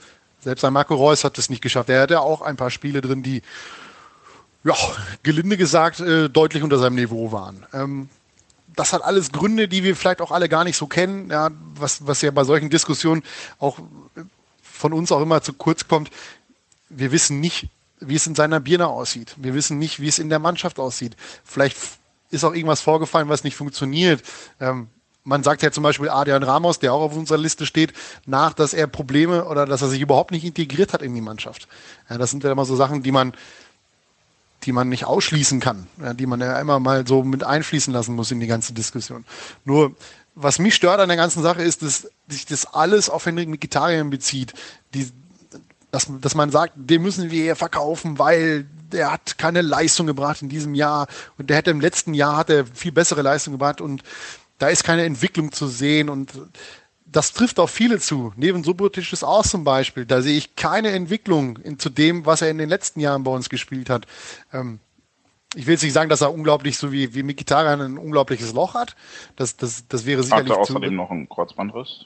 Ja, das ist sicherlich übertrieben. Aber auch da sehe ich keine, sehe ich sich jetzt nicht unbedingt, dass man ihn aus sämtlicher Schuld rausnehmen kann. Auch er hat seine, seine, seine schwachen Leistungen gehabt. Auch ein, ein Ilkay Gündogan trotz, nach der Verletzung hatte, hatte seine schwachen Momente. Auch Nuri Sahin hat nach seinem Wechsel von, von Liverpool zu uns zurück seine Probleme gehabt, bis er wieder auf dem Niveau ist. Bei Mikitaran ist es halt so, es zieht sich die gesamte Saison durch und das wird sich auch in dieser Saison nicht mehr ändern. Ja, weil ich glaube, er kann sich davon nicht freimachen, von diesem, von diesem Gedanken, ähm, was passiert in der Sommerpause mit mir. Da kann er sich nicht mal frei machen. Ähm, klar, der Verein muss abwägen, was er macht. Ja, wenn es ein Angebot gibt, wo, ich sage jetzt mal, Juve kommt und sagt, die wollen 20, die zahlen 20 Millionen, da brauchen wir nicht lange drüber diskutieren, dann werden wir ihn abgeben. Aber wenn ein Verein kommt und sagt, ich zahle 12,5 oder 15 Millionen, da muss man sich Gedanken machen, ob man das will, ob man ihn abgibt für den Betrag oder ob man ihn mit dem Risiko, dass es auch in der nächsten Saison völlig den Bach runtergeht mit ihm, dass da nichts mehr kommt, ähm, noch ein Jahr die Chance gibt, ähm, mit einer vernünftigen Vorbereitung in der Sommerpause, mit einem kompletten Team, was nicht äh, zur Hälfte äh, über dem Kontinent verstreut ist oder in Brasilien die Fußball-Weltmeisterschaft spielt. Ähm, eine Mannschaft, wo wir vielleicht nicht ähm, eine Komplettumstellung machen müssen, weil nachdem uns ja Lewandowski verlassen hat, das Spiel ein völlig anderes ist, weil du kannst die Murmel halt nicht mehr weit nach vorne dreschen äh, und hast da vorne einen Spieler, der ja auch mit dem schlechtesten Ball noch was anfangen kann in der Ballannahme. Ähm, da ist ja vieles auf uns eingeprasselt. Ja, da, wir haben es ja in, der, in dem ersten Podcast gesagt, dass es schwierig wird in der neuen Saison. Meisterschaft, neue Spieler, die integriert werden müssen, vielleicht ein neues taktisches System, was Klopp ja auch vorgehabt hat, was er ja dann immer wieder eingestellt hat, weil er gemerkt hat, das bringt uns gar nichts diese Saison, das, das einzuführen, außer fünf Niederlagen am Stück in der Hinrunde. Ähm, das muss man eben halt sehen. Also ich, das betrifft auf, das trifft auf alle Spieler zu, die wir, die wir geholt haben. Auch Chiro Immobile ist so ein Spieler, ähm, wie will man den bewerten? Der ist von der Weltmeisterschaft gekommen, dann kommt er in ein Team, was nicht funktioniert sportlich, was große Probleme hat mit der Umstellung, dass da vorne jetzt halt kein Lewandowski mehr drin steht. Ähm, Verletzungssorgen, all diese Themen, die wir gehabt haben, ähm, da füllt halt dann eins zum anderen.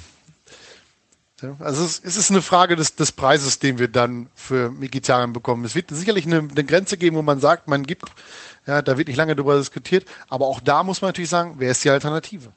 Also, eine Alternative? Naja, Jonas Hofmann kommt zurück. Ja, aber wir brauchen eine Alternative. Den, das ist ja, das kommt jetzt wieder auf den Punkt, den wir vorher schon hatten, Thema Spielaufbau. Ich kann mich da richtig schön in Rage reden, das dauert jetzt noch eine Stunde.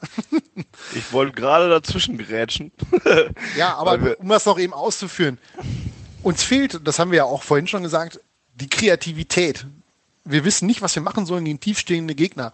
Und da ist Mikitara nun mal einer, der das kann. Er hat es diese Saison nicht gezeigt, aber er hat es in der letzten Saison gezeigt, dass er das kann. Mit, mit Tempowechsel, mit äh, Torgefahr, die er ausstrahlt. Er hat es gezeigt. Und es ist halt, ja, ich tue mich schwer damit, ihm äh, nach einer schlechten Saison, die er zweifelsohne hat, jetzt zu sagen, du musst gehen. Wenn wir das bei jedem Spieler machen, der eine schlechte Saison hat, dann was machen wir, wenn Reus nächstes Jahr eine schlechte Saison hat? Dann hatte Reus vorher aber drei gute. Und das ist das, was bei. bei ja, bei Miki Taran können wir es ja nicht beurteilen. Er ist ja erst zwei Jahre da. Ja, aber richtig. Aber dann, dann musst du halt, du bist halt echt jetzt an so einem Punkt, wo du sagst, okay, ich kann das Investment abstoßen. Ich muss jetzt also kaufmännisch denken, weil, wie gesagt, es gibt Zwänge und es gibt halt auch Erwartungen an diesen Verein und an die Spieler dieses Vereines. Und wenn du sagst, okay, das ist ein richtig dickes Investment gewesen und ich kann es jetzt mit geringem Verlust abstoßen, weil ich merke, es funktioniert nicht, dann solltest du es vielleicht tun. Und ich, ich habe, wie gesagt, einfach die Hoffnung verloren und es tut mir in der Seele weh, weil ich glaube einfach, das ist ein super geiler Typ und ich glaube, der könnte so ein großartiger Spieler sein, aber ich glaube, er wird es nicht bei uns und ich glaube, er wird es auch nicht werden. Denn, ja, also die Saison dieses Jahr ist natürlich für alle scheiße, da gebe ich dir vollkommen recht, dass da auch ein Marco Reus nicht herausragt und Kuba jetzt wahrscheinlich so der Einzige ist, der bisher nur positiv aufgefallen ist, was jetzt nicht so schwer war bei der Mannschaft. Ähm, aber ich glaube halt einfach, dass Mikitarian auf verschiedenen, also aufgrund verschiedener Umstände hier verbrannt ist. Und wenn man jetzt halt das da mit, mit einem blauen Auge rauskommt, dann sollte man das vielleicht tun. Und ich denke bei Immobile vielleicht sogar ähnlich, um jetzt den Bogen zu spannen und von Vegetariern ein bisschen wegzukommen, dass, ähm, ja, also prinzipiell, bei dem würde ich eher sogar noch sagen, da kann man nicht viel beurteilen, aber andererseits wäre ich da jetzt auch nicht super sauer, wenn man sagt, alles klar, wir verkaufen den für 17 Millionen zurück nach Italien. Dann haben wir ja unterm Strich auch kaum Verlust gemacht, muss man ja auch mal so sehen. Ja gut, bei Vegetariern machen wir halt. Also da ja, wird ähm, keiner mehr 27 Millionen für bezahlen. Aber auch da ist natürlich das Thema, ähm, eine wirkliche Chance, sich zu beweisen, hat er ja nicht. Ja, er hat, nee, da, er hat in der Champions League, er hat in der Champions League seine, seine Phasen gehabt, ja. Das Spiel gegen, das Tor gegen Arsenal, das Spiel kann ich jetzt so gar nicht bewerten, aber das Tor war überragend, ja. Das waren klassische wie man so schön so, wie man immer so schön sagen kann, das habe ich bei YouTube auch schon von ihm gesehen. Ähm, das ist halt, das halt sein Spiel. Ähm, ähm, aber auch, da kann man nämlich sehr, sehr gut bei unserer Diskussion, die wir führen, nochmal den Bogen zu dem, zu dem Interview von äh, Mats Hummels spannen. Das ist ja genau das Thema, was uns alle umtreibt. Was gedenkt der Verein zu machen mit, mit Mikitarian, mit Immobile, mit Ramos, Großkreuz, Jojic, eventuell Hummels, wenn er gehen will, Gündogan, wenn er nicht verlängert, das sind ja all die, oder auf der Torwartposition, ne, das sind ja all die Themen, die, die für einen Spieler relevant sind, äh, der hier eventuell verlängern soll, verlängern will. Ähm, und das ist ja auch das, was uns umtreibt. Und das ist, äh, ja, da kann man, das, das ist das, was, was meiner Meinung nach da, da in dem Interview auch angedeutet worden ist, was, was sein, was er damit bezwecken wollte. Ähm, man will wissen, was, was mit den Spielern passiert. Ne, was machst du mit ihm, was machst du mit Mikitarian, wenn du kein gescheites Angebot hast? Das ist ja eine so eine das ist ja eine so eine Frage, die im Raum steht. Vielleicht sagt Juve, wenn es dieses Interesse überhaupt gab, das wissen wir ja nicht. Ähm, was machen wir, wenn da keiner kommt, der, der die Summe bietet, wo wir ohne Probleme sagen können, das können wir vertreten? Ja, kann man vertreten, wenn wir ihn für weniger als ja, 15 Millionen abgeben? Hängt davon ab, was man vorhat. Und das ist, glaube ich, der viel wichtigere Punkt. Ich glaube, wir sollten uns so ein bisschen von den, den Namen lösen und äh, eher darüber nachdenken, ähm, was jetzt so systemmäßig und taktisch für nächste Saison vorgesehen ist. Denn ich, glaube, würde etwas anderes vorschlagen. dass wir zum Ende kommen. Fanny ist auch noch da. Ja, sorry, ich habe die ganze Zeit auch gespannt zugehört. Ähm, würde jetzt allerdings tatsächlich eine andere Vorgehensweise vorschlagen, weil ich halt immer wieder, das ist mein Job hier, neben dumm, äh, dumm, dummes Zeug zu reden auf die Uhr gucke. Und ähm, ich habe uns jetzt mittlerweile schon die 30 Minuten Verlängerung gegeben, die auch Borussia Dortmund gespielt hat.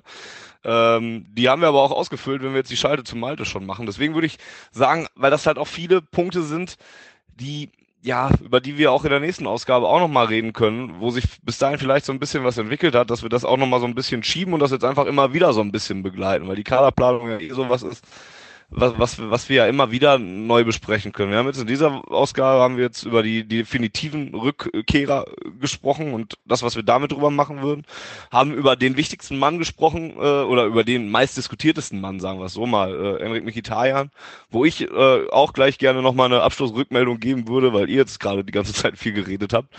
Ähm, und würde dann sagen, dass wir vielleicht in der nächsten Ausgabe schon ein bisschen mehr wissen oder auch da ein bisschen mehr wieder spekulieren können, vielleicht dann mit einem bisschen anderen Fokus und ähm, ansonsten langsam in äh, andere Themengebiete, weil wir die Schalte zu Malte halt noch haben. Ähm, Buh, vor, raus, buh. vor äh, vorstoßen würden. Jens, ja. Jens boot mich raus. Volker ja, sagt völlig ja. zu Recht, völlig zu Recht. Kannst du unser, unser Diskus, unsere Diskussion hier einfach so unterbrechen? Nein, schreit nach einer Sondersendung zum Thema Kaderplanung. Die ja. gibt's dann ja sowieso im, im, im äh, spätestens im Sommer, wenn dann halt keine anderen Sachen mehr besprochen werden müssen und es nur noch um den Kader geht. Aber ich denke, so wie gesagt, die wichtigsten Sachen haben wir schon besprochen.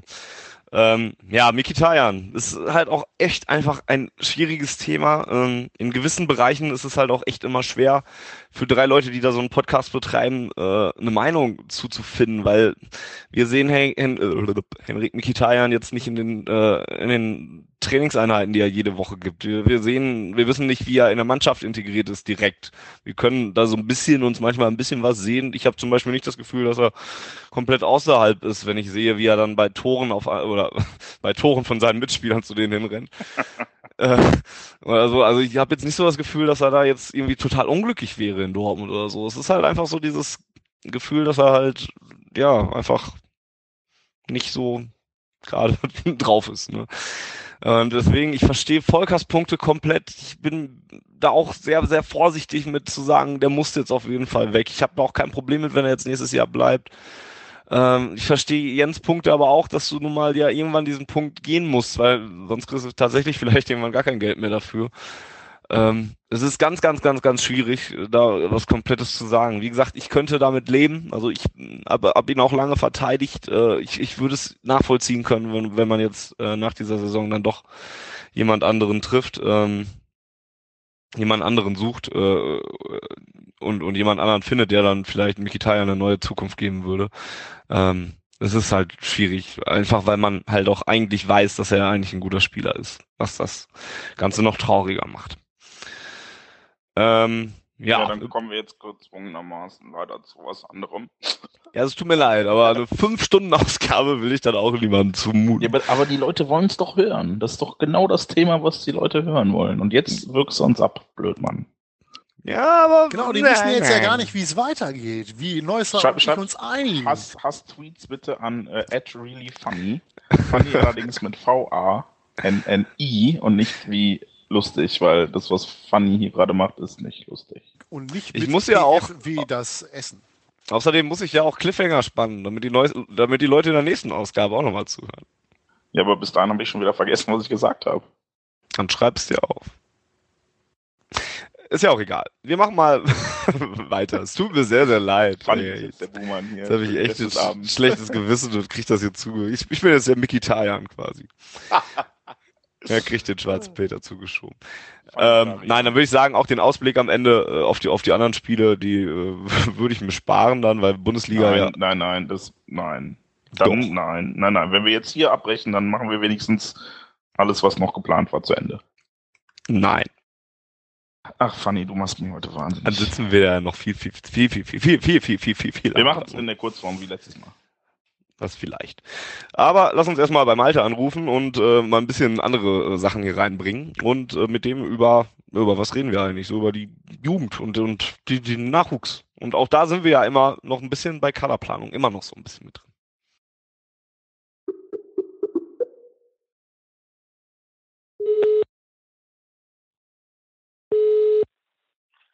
Hallo, guten Abend. Hallo Malte. Nachdem äh, Fanny uns gerade alle so ein bisschen aus der Kaderplanungsdiskussion geschmissen hat. Danke, Fanny. Äh, tut wir, mir leid. Mann. Haben wir entschieden, jetzt dann die Schalte zu dir zu machen. Wie geht's dir? Sehr gut. Ähm, ja, es tut mir leid, dass es beim ersten Mal vorhin nicht klappte, aber ich wollte mir eigentlich nur Powernapping machen und ähm, bin dann leider, hab dann leider, als die nach 25 Minuten der Wecker klingelte, den Wecker ausgestellt und bin dann wieder eingeschlafen. Ferien sind schon hart, ne? Ja, was bedeutet, dass ich jetzt komplett wach bin. Ist doch schön. Und ne? bereit doch für euch und eure Genau. investigativen Nachfragen. Ja, wunderbar. Ähm, du hast den Tag am Mittwoch direkt genutzt und deine Ferien auch direkt genutzt, ähm, weil du bei der Jugend warst. Bei der U17 warst du, die U19 im Derby wolltest du dir nicht antun. War auch eine gute Nee, Entscheidung. da habe ich ja unseren, da habe ich ja unseren Kollegen Daniel Mertens hingeschickt. Äh, derjenige, der jünger dabei ist, der muss dann immer den Rotz sich angucken und die Älteren haben das erste Recht. genau, eine uns gute Entscheidung. schwarzgelb.de. Falls ihr euch mal fragt, wie das bei schwarzgelb.de so läuft, intern. Ja, nur so. Wir hassen uns auch alle. Und äh, die Seite sowieso.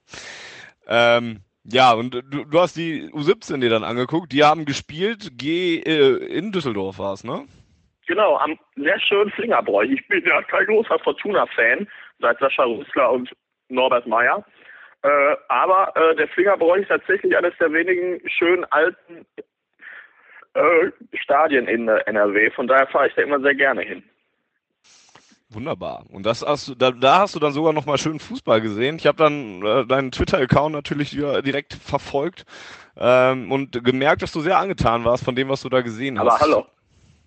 Ja, also ich kann das jedem nur mal äh, empfehlen. Ähm, also wer viele Tore sehen will, was jetzt äh, ja schön ist, aber auch sehr einseitig sein wird, am Sonntag spielt die U17 gegen äh, Euskirchen zu Hause. Ähm, äh, man muss dazu sagen, der Mittelrhein ist der schwächste Verband in NRW. Das bedeutet, ähm, dass von denen immer dann hochkommt, relativ fallobstig ist. Und der TSC Euskirchen hat zum Beispiel letzte Woche gegen Gladbach 10-0 verloren und ähm, die werden also, wenn Dortmund volle Kapelle aufläuft, gibt's da ein Torfestival. Von daher kann ich nur jedem empfehlen, wer Bock hat, zu wissen, warum ich so schwärme, von unserer U17 mal ähm, am Sonntag um 15.30 Uhr zum Trainingsgelände zu fahren.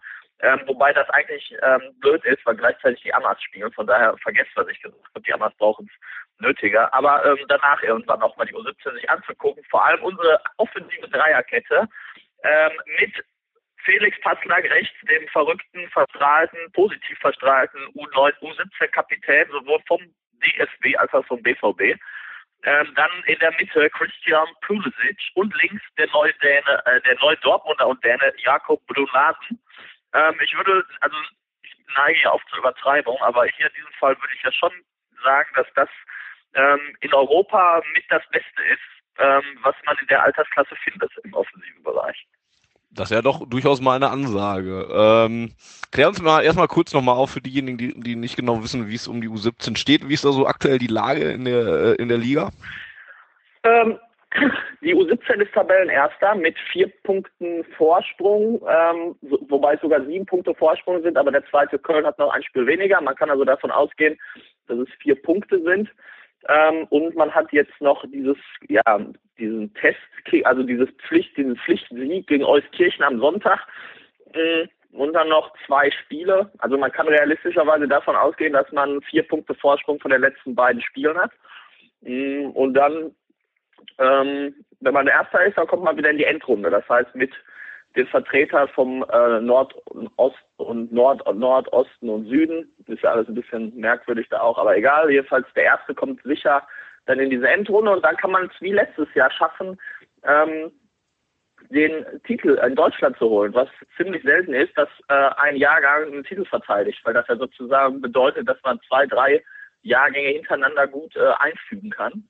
Äh, ich glaube, in den 90er wurden die U19 vom BVB Mitte der 90er mal hintereinander, ne, ähm, deutscher Meister zweimal. Und das wäre natürlich ähm, riesig, wenn man diese Titelverteilung schafft. Und wenn alle verletzungsfrei bleiben und die weiter mit voller Kapelle auflaufen, dann sehe ich da auch recht gute Chancen, dass das äh, wieder gelingt, weil die Mannschaft ist in sich so festgeschlossen und so, so kompakt und nach vorne einfach so unfassbar gefährlich, äh, dass ich mir da recht große Hoffnung mache, dass es wieder zum Titel gelangen könnte. Also Platz 1 in der, in der Bundesliga West sollte nichts mehr passieren und dann muss man gucken, gegen wen dann Halbfinale und Finale sind. wenn mich die beste Quelle des Internetuniversums, transfermarkt.de, nicht täuscht, spielen die Jungs am 18. April, das ist ja vor dem Heimspiel gegen Paderborn, gegen, zu Hause gegen Rot-Weiß Essen. Ist das richtig? Auf dem Samstag? Ähm, ja, die spielen manchmal Samstag. Ich, ich bin ja, ich bin ja so ein Typ, der nur von Spiel zu Spiel denkt, von daher habe ich da jetzt noch nicht geguckt. Äh, aber es wird dann so sein. Und bei, bei Fußball.de, also ich bin ja total interaktiv gerade und bin gerade auch im Internet, ähm, während wir dann schon mal weiter überlegen können. Ähm, aber äh, genau, also wenn das der Fall sein sollte, äh, am Samstag vor dem Paderborn Heimspiel um 11 Uhr äh, mal nach Bracke rauszufahren und dann sich die U17 anzugucken. Wobei, und vor allem das Lustige ist, äh, Rot-Weiß Essen äh, war ORWE, war einer der wenigen Vereine, die tatsächlich die U17 geschlagen haben. Wie auch immer sie es hingekriegt haben, in der Runde hat RWE 1 zu 0 gewonnen, zu Hause gegen den eigentlich dominierenden BVB äh, und war eine der beiden Niederlagen. Die andere habe ich auch live gesehen in Leverkusen, aber auch der RWE hat halt gegen BVB gewonnen. Die wissen wahrscheinlich äh, heute nicht, wie sie es geschafft haben, aber Dortmund und der RWE halt. Ne? Da ist das dann manchmal so, Freunde geben sich dann gerne mal die Punkte. Aber ich denke, dass dann im, Rückspiel die U17 doppelt motiviert sein wird, um da diese Schmach aus dem Hinspiel auszuwetzen. Jetzt hast du gerade schon die Dreierkette da vorne äh, angesprochen, die da ordentlich für Wirbel sorgt. Ähm, da gibt's natürlich jetzt sicherlich die ersten Leute, die dann direkt sagen, ja, was, was, was ist denn, wann sehe ich die denn bei den Profis und überhaupt, wie, wie schnell ja. kommen die denn hoch? Ähm, was ist da für dich denn der, der realistische Gang, den die drei Leute dann antreten sollten, wenn die tatsächlich so stark sind? Ähm, also ich lehne mich jetzt mal aus dem Fenster und sage, also wir gehen mal davon aus, dass die, dass die U23 ja wahrscheinlich äh, absteigen wird. Ähm, dann ist halt die Gretchenfrage, ob man sagt, wir werden diese 17-, 18-jährige Jungs in die vierte Liga hochziehen oder wir sagen, die sollen lieber in der U19 erstmal Erfahrung sammeln. Ähm, und ich glaube, dass es nicht gut ist für diese Jungs, dass die irgendwo dann in Erntebrück, in Aalen oder wo auch immer in der vierten Liga gegen irgendwelche ausgebufften 35-Jährigen, die genau wissen, wie sie irgendwie treten und nicht treten und was auch immer, dass, dass ich glaube, äh, dass man tatsächlich ernsthaft überlegt, ob man, also ich sag mal so, ein Passlack, der Rechtsverteidiger ist oder rechts, äh, also auch rechts verteidigen kann und ähm, sehe ich durchaus, gerade bei unserem Außenverteidigerproblem, sehe ich durchaus äh, in der Lage, äh, schon ähm, mit dann 17 Jahren eventuell einen Profivertrag zu kriegen. Ähm, ich wüsste nichts, was dagegen spricht. Ob er natürlich dann meine Profis auch aufläuft, ist was anderes. Aber ich denke, der wird im Mai Eintag vom Pokalfinale 17. Und mich würde es wundern, wenn da im Sommer, wenn man da im Sommer einfach nur sagen würde, ja, läuft bei dir, mach weiter so, spiel jetzt mal noch zwei Jahre um 19 und gucken wir mal weiter. Also irgendeinen Vertrag wird es da, glaube ich, geben, um den auch langfristig halt zu binden. Ähm, bei Pulisic ähm, weiß ich jetzt auch wieder nicht, wie das dann ist mit seinem US-Ami-Status, ob das auch irgendwelche Auswirkungen hat, ob der dann U23 spielen darf in der vierten Liga. Ähm, wahrscheinlich. Ähm, auch der, der ist halt noch ein bisschen schwach auf der Brust, aber unfassbar schnell und unfassbar technisch stark. Ich weiß nicht, ob ihr euch die Tore schon angeguckt habt von dem Nachholspiel da auf DFB TV. Ich werde das jetzt gleich mal auch bei Schwarz-Gelb ähm, einen Link machen, dann könnt ihr euch das auch mal angucken, der ist auch richtig gut. Also die beiden und ja, Bruno Larsen muss man mal abwarten. Ähm, das ist das Lustige, dass der in dieser Dreierreihe sogar noch abgefallen ist, aber auf ganz hohem Niveau wohlgemerkt. Ähm, also wie gesagt, die sind alle eigentlich schon sehr, sehr, sehr weit für ihr Alter, aber ich glaube, dass sie zumindest ein Jahr noch in der U19 nächstes Jahr dann spielen werden, weil die U23 in der vierten Liga würden denen nicht viel bringen und für die Profis, ähm, glaube ich, schaffen sie es noch nicht, aber einen Profivertrag könnte ich mir durchaus vorstellen.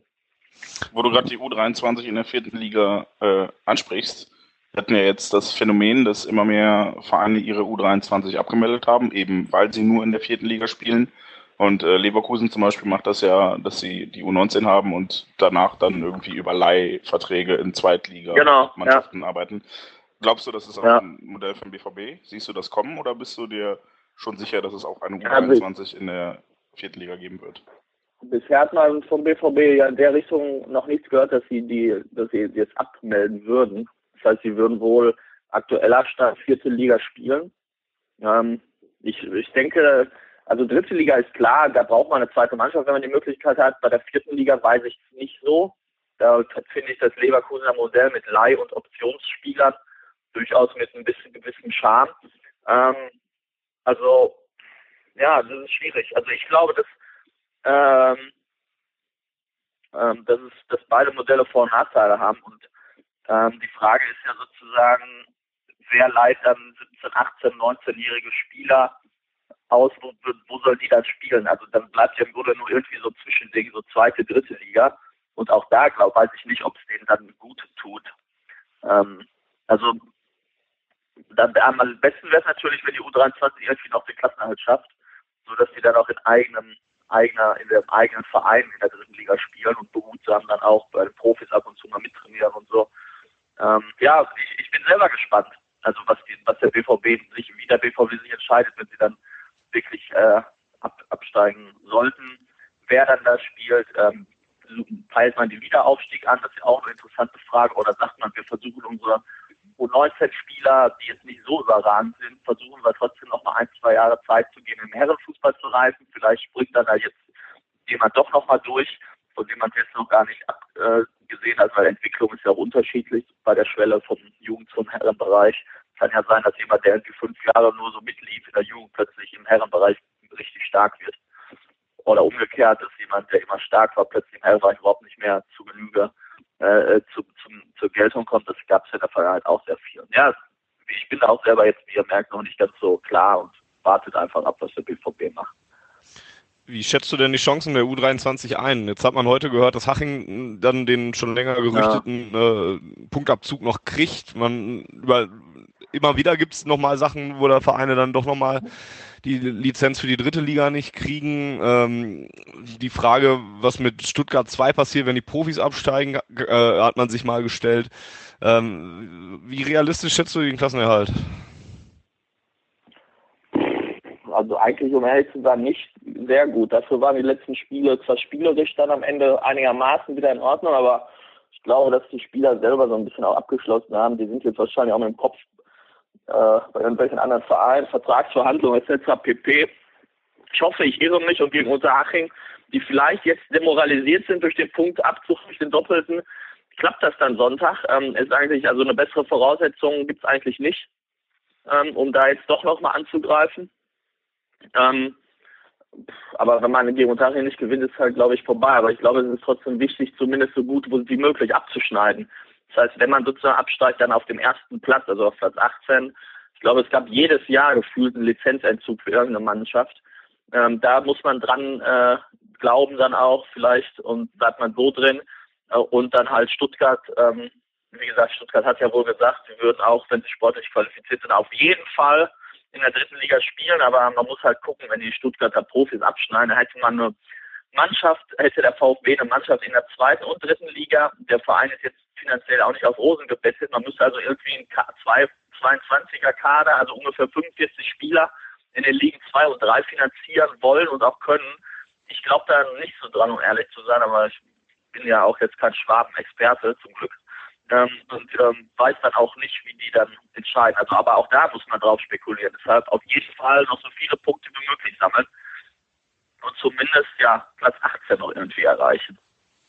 Ähm, beim VfB, wenn ich, also im letzten Jahr war es ja so, als die Arminia aus der zweiten in die dritte Liga abgestiegen ist, mussten die die, die Nachwuchsvertretung von Arminia Bielefeld aus der vierten Liga runter in die fünfte, weil zwischen den Profimannschaft und der Vertretung mindestens eine Liga dazwischen liegen muss. Also ich genau, könnte man meinen, ist aber nicht so. Äh, ich habe da jetzt mal recherchiert, weil ich darauf vorbereitet wurde, auch fairerweise. Äh, diese, diese Zwei-Ligen-Regel ist ein Mythos, ähm, beziehungsweise anders formuliert. Diese Zwei-Ligen-Regel gibt es aber nur in einem einzigen Fall. Und zwar tatsächlich zwischen logischerweise natürlich erster und dritter Liga. Ich meine, das ist ja äh, klar. Also beziehungsweise eine dritte, äh, eine Mannschaft darf nicht von der dritten noch in die zweite aufsteigen, weil nicht zwei Mannschaften im Profibereich sein dürfen, ist ja klar. Und diese andere Zwei-Ligen-Regel gibt es nur ähm, zwischen dritter und vierter Liga, wobei die auch anders formuliert ist als dieser ganzen Änderungen, Grundlagenvertrag, bla, bla, war. Da gibt es einen Passus, der sagt, ähm, eine zweite Mannschaft ist dann nicht in der Regionalliga spielberechtigt, wenn ihre erste Mannschaft in der dritten spielt. Das ist die einzige Zwei-Ligen-Regel in Anführungsstrichen, die im deutschen Fußball greift, was dann dazu führte, dass halt Bielefeld erst in der dritten war und Bielefeld zweite nicht in die vierte aufsteigen durfte, sondern in der fünften bleiben musste.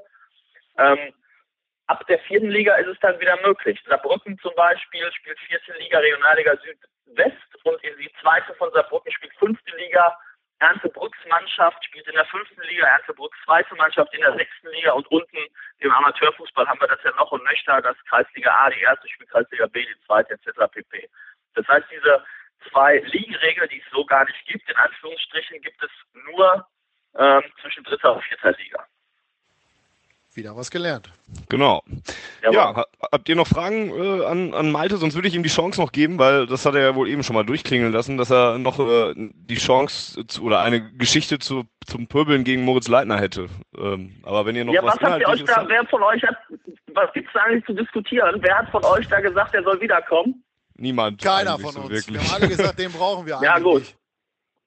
Ja, ist auch so. Äh, ich kenne nur die Anekdote von einer, äh, weil Schwarz-Gelb äh, Angestell ne, Angestellte sind ja keine Firma, äh, auch beschäftigten Dame, äh, die vor zwei, drei, vier Jahren bei einer Weihnachtsfeier war, bei dieser äh, eher sehr konstruierten Fanclub-Weihnachtsfeier, wo irgendwie die Spieler Bier zapfen müssen. Ihr wisst, was ich meine, ne? im Dezember ja, oder wann das immer ist. Hm. Ähm, meinte sie, äh, das wäre so ein Arsch mit Ohren, dass er wohl beim Bierzapfen äh, die ganze Zeit, also wirklich auf sein Handy gestarrt hat und da irgendwie rumgespielt hat und halt äh, die Fans noch nicht über eines Blickes würdigte und das Bier halt so rausstellte nur. Äh, und äh, wie gesagt, ich mag den auch äh, von der Art und Weise nicht. Äh, sportlich, glaube ich, hilft das nicht weiter und menschlich rundet so eine Anekdote das Bild, was ich eh schon von ihm hatte, ab. Äh, ja, das wollte ich nur zu Leitner sagen. Brauche ich nicht.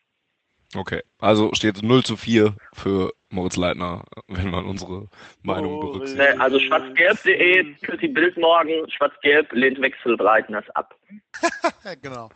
Und zwar exklusiv. Der Sportteil ist gut. Ähm, ähm, ich weiß nicht, wann ihr on air geht, jetzt konkret für alle, die Interesse haben und nicht genau wissen, ähm, damit sie auch wissen, warum ich so schwärme. Ich werde jetzt gleich den Link von den drei Toren der U17 in Düsseldorf, von den vier Toren, der U17 über DFB TV bei unserem Face, bei unserer Facebook-Page schwarzgelb.de mal äh, hinterlegen. Äh, da könnt ihr draufklicken und euch die vier Tore angucken.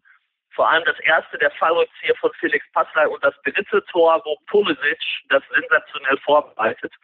Ähm, damit ihr dann auch sozusagen meinen bewegten Bildern seht, warum ich äh, da immer so schwärme. Das nur als kleiner Service. Einfach auf unsere schwarz-gelb Facebook Page gehen und ein bisschen runter scrollen und dann werdet ihr das finden.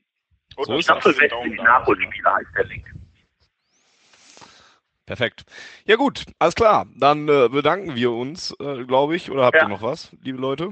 Nö, nö, nö. Ich, äh, ich habe geguckt, ähm, das ist ein Fehler bei Transfermarkt. Das Spiel und Dortmund Rot-Weiß Essen, die U17, findet am Sonntag statt. Also nicht am Samstag, sondern am Sonntag, dem 19.04. um 11 Uhr. Ähm, bei sowas sollte man immer bei Fußball gucken, weil das ja das äh, Fußball.de, weil das mit DFB-Netz verbunden ist ähm, und immer die aktuellen Spieltermine hat. Aber vielleicht hat ja jemand nach diesem Spiel gegen Paderborn Lust, Sonntagvormittag mal rauszufahren und das Spiel sich anzugucken. Wetter wird ja wieder besser, bietet sich alles an. Genau. Super. Okay, alles klar. Dann einmal ja. mehr. Vielen Dank, Malte. Kannst dich wieder hinlegen Gerne. und äh, schlafen. Eine, eine, eine ungewohnt sachliche Ausgabe. Kannst du noch mal ein bisschen irgendwie Bahnfahren erzählen, sonst fühl, das ist keine Schalte zum Alte für mich gewesen heute, da fehlt noch was. Ich hab schon gegen Leitner gepöbelt. Pöbel gegen Twitter, Leute, die, die auf den Senkel gingen heute. Bitte, ich brauche sowas noch von dir heute.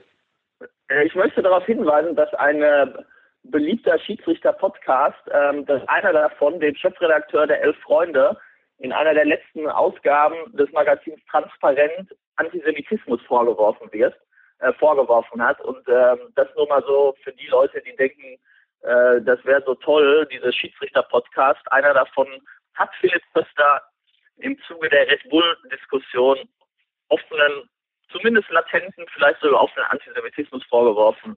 Einfach mal drüber nachdenken und dann überlegen, wen man faved und retweetet und wen nicht. Das wollte ich nur noch mal äh, ergebnisoffen zur Diskussion stellen. Aber mir geht es so gut nach diesem frühlingshaften Sommertag äh, auch ich bin manchmal milde und will gar nicht mehr weiter pöbeln heute zumindest. Man merkt, dass du Urlaub hast. Wird Zeit, dass die Kinder dir wieder auf den Sack gehen. Ah, das wird ab Montag wieder der Fall sein. Na, endlich. Alles Gut, klar. Alles dann Gute. bin ich ja jetzt fast zufrieden. Ja, Bis zum nächsten Mal, Malte. alles andere über meinen Twitter-Account. Macht's gut. Bis dann. Ciao. Ja, Ciao. tschüss. Tschüss. Gut, das war die Schalte zu Malte und So, so wir, sachlich heute. Ich bin immer noch geschockt. Tut mir leid.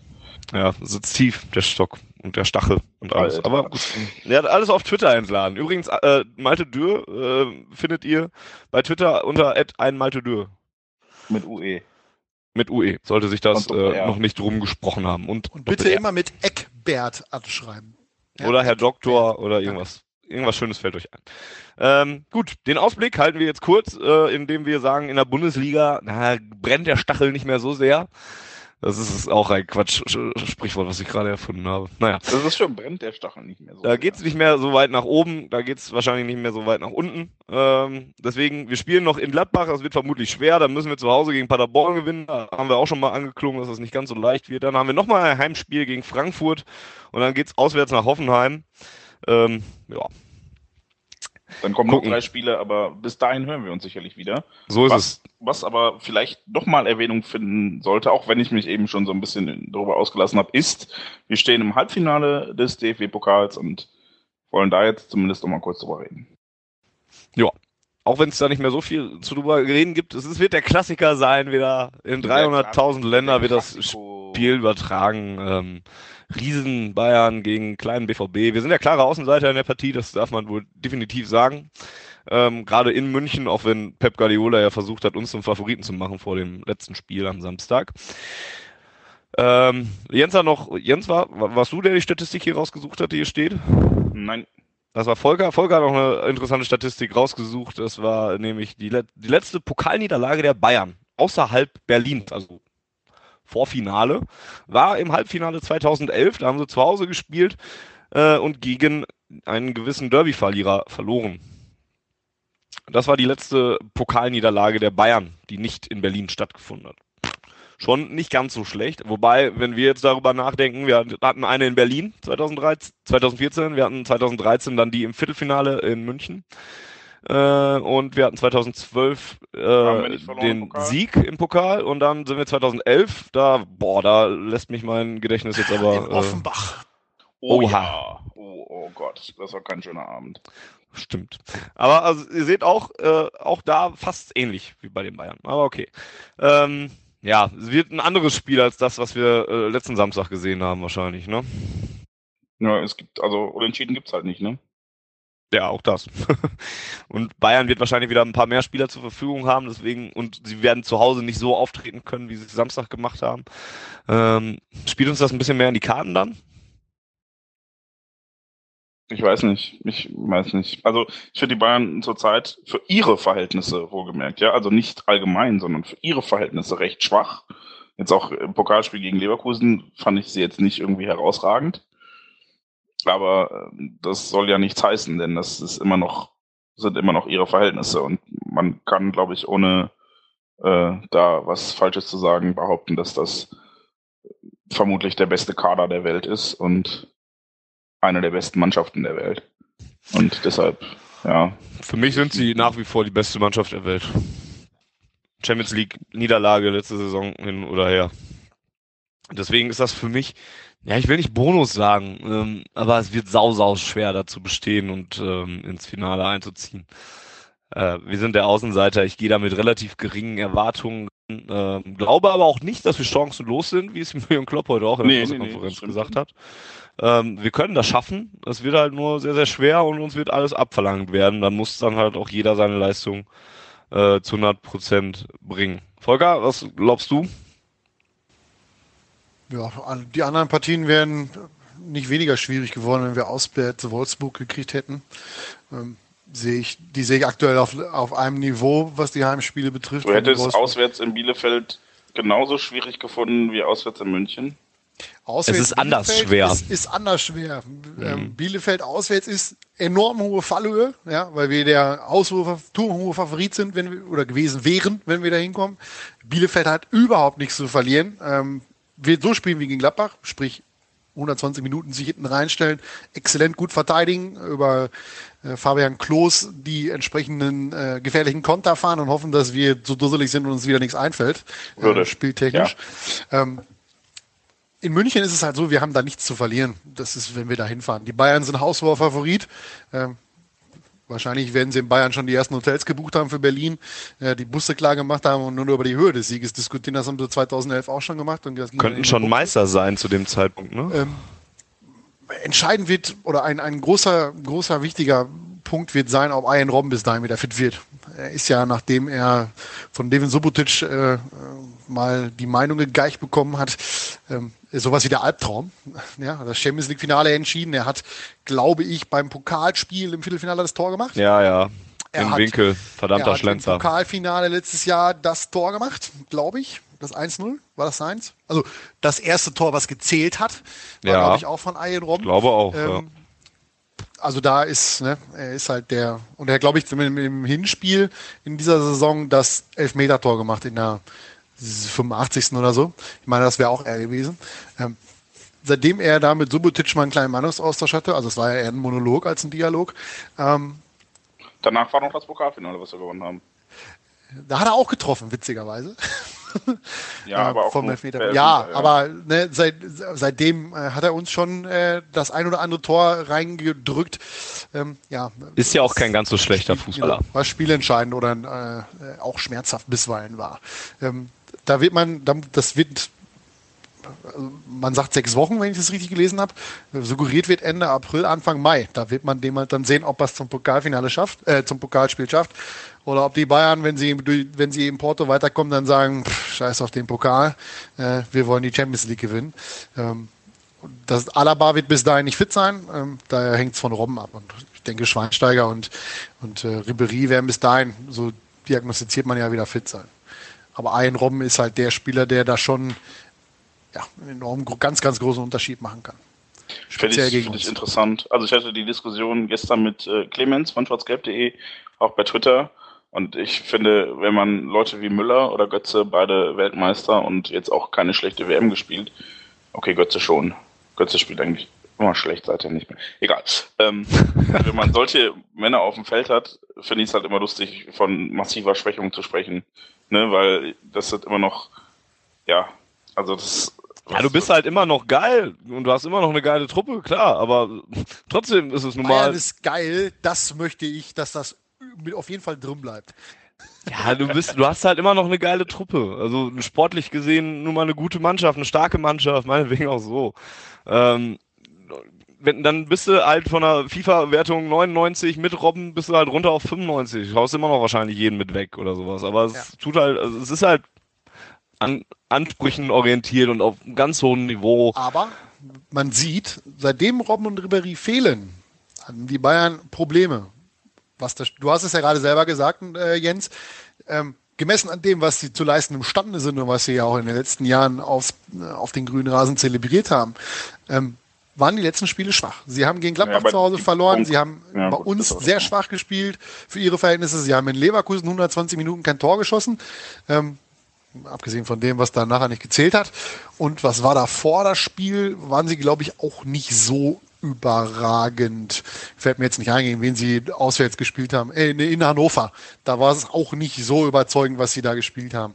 Ähm, also Robben ist auf dem Niveau, was die Bayern spielen können und was sie vor allem in der Champions League auch spielen müssen, ist er einer derjenigen, der den Unterschied macht.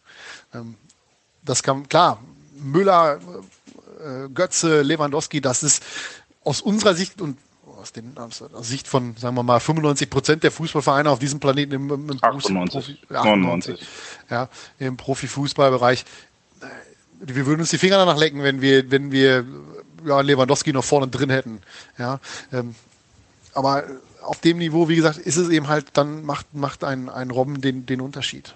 Wie gesagt, ich habe es ja auch aufgezählt, welche Spiele Hat er oft er alle gemacht, entschieden leider. hat im Grunde. Ja, ne? so Ja, er, hat, er hat die Spiele nun mal halt äh, entschieden.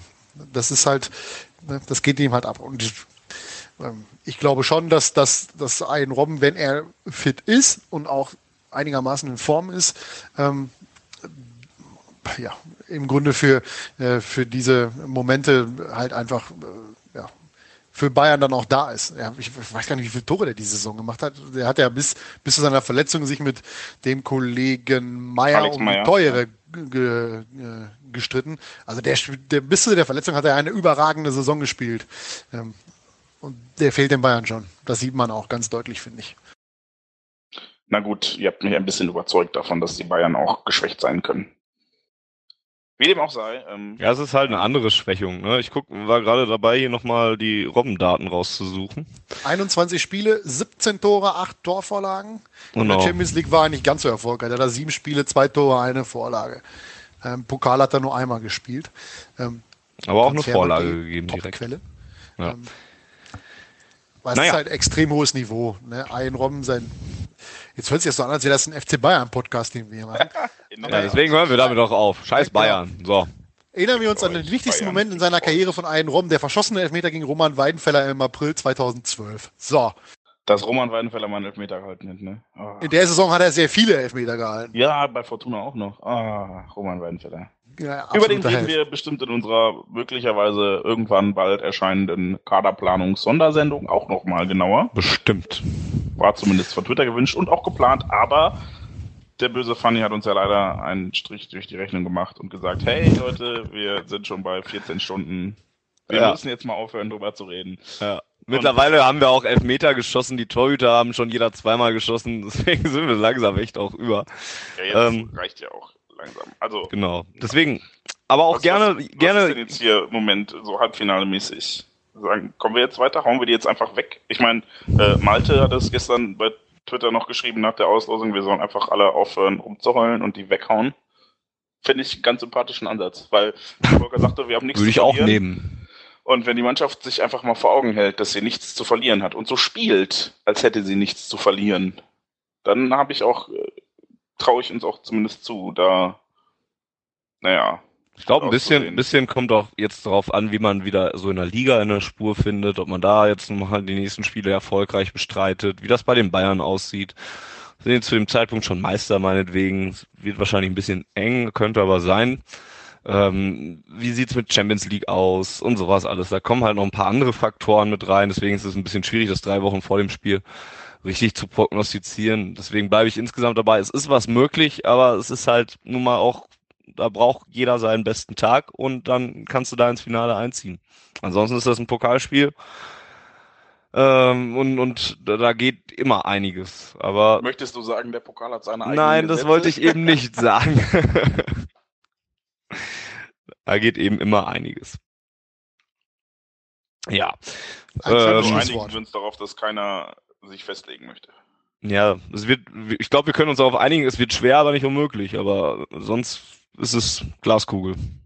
Okay, also unsere Prognose für die nächsten fünf Spiele, es wird schwer, aber nicht unmöglich. Vor allen Dingen für Bayern. Ach so, okay. Gut, dann wäre das die längste Ausgabe von Auf Ohren bis äh, hierhin an dieser Stelle auf jeden Fall. Ähm, Feedback äh, sei gesagt, immer wieder gerne erwünscht. Twitter äh, im Forum von schwarzgelb.de, ähm, Twitter at auf Ohren, entweder direkt anschreiben oder ihr könnt Jens anschreiben at Baumwollhose, Baumwollhose. So, ihr könnt Volker anschreiben unter vm-83. Ihr könnt mich anschreiben unter Really Funny. Ihr könnt uns alle drei anschreiben oder ihr schreibt auf Ohren an. Wie auch immer.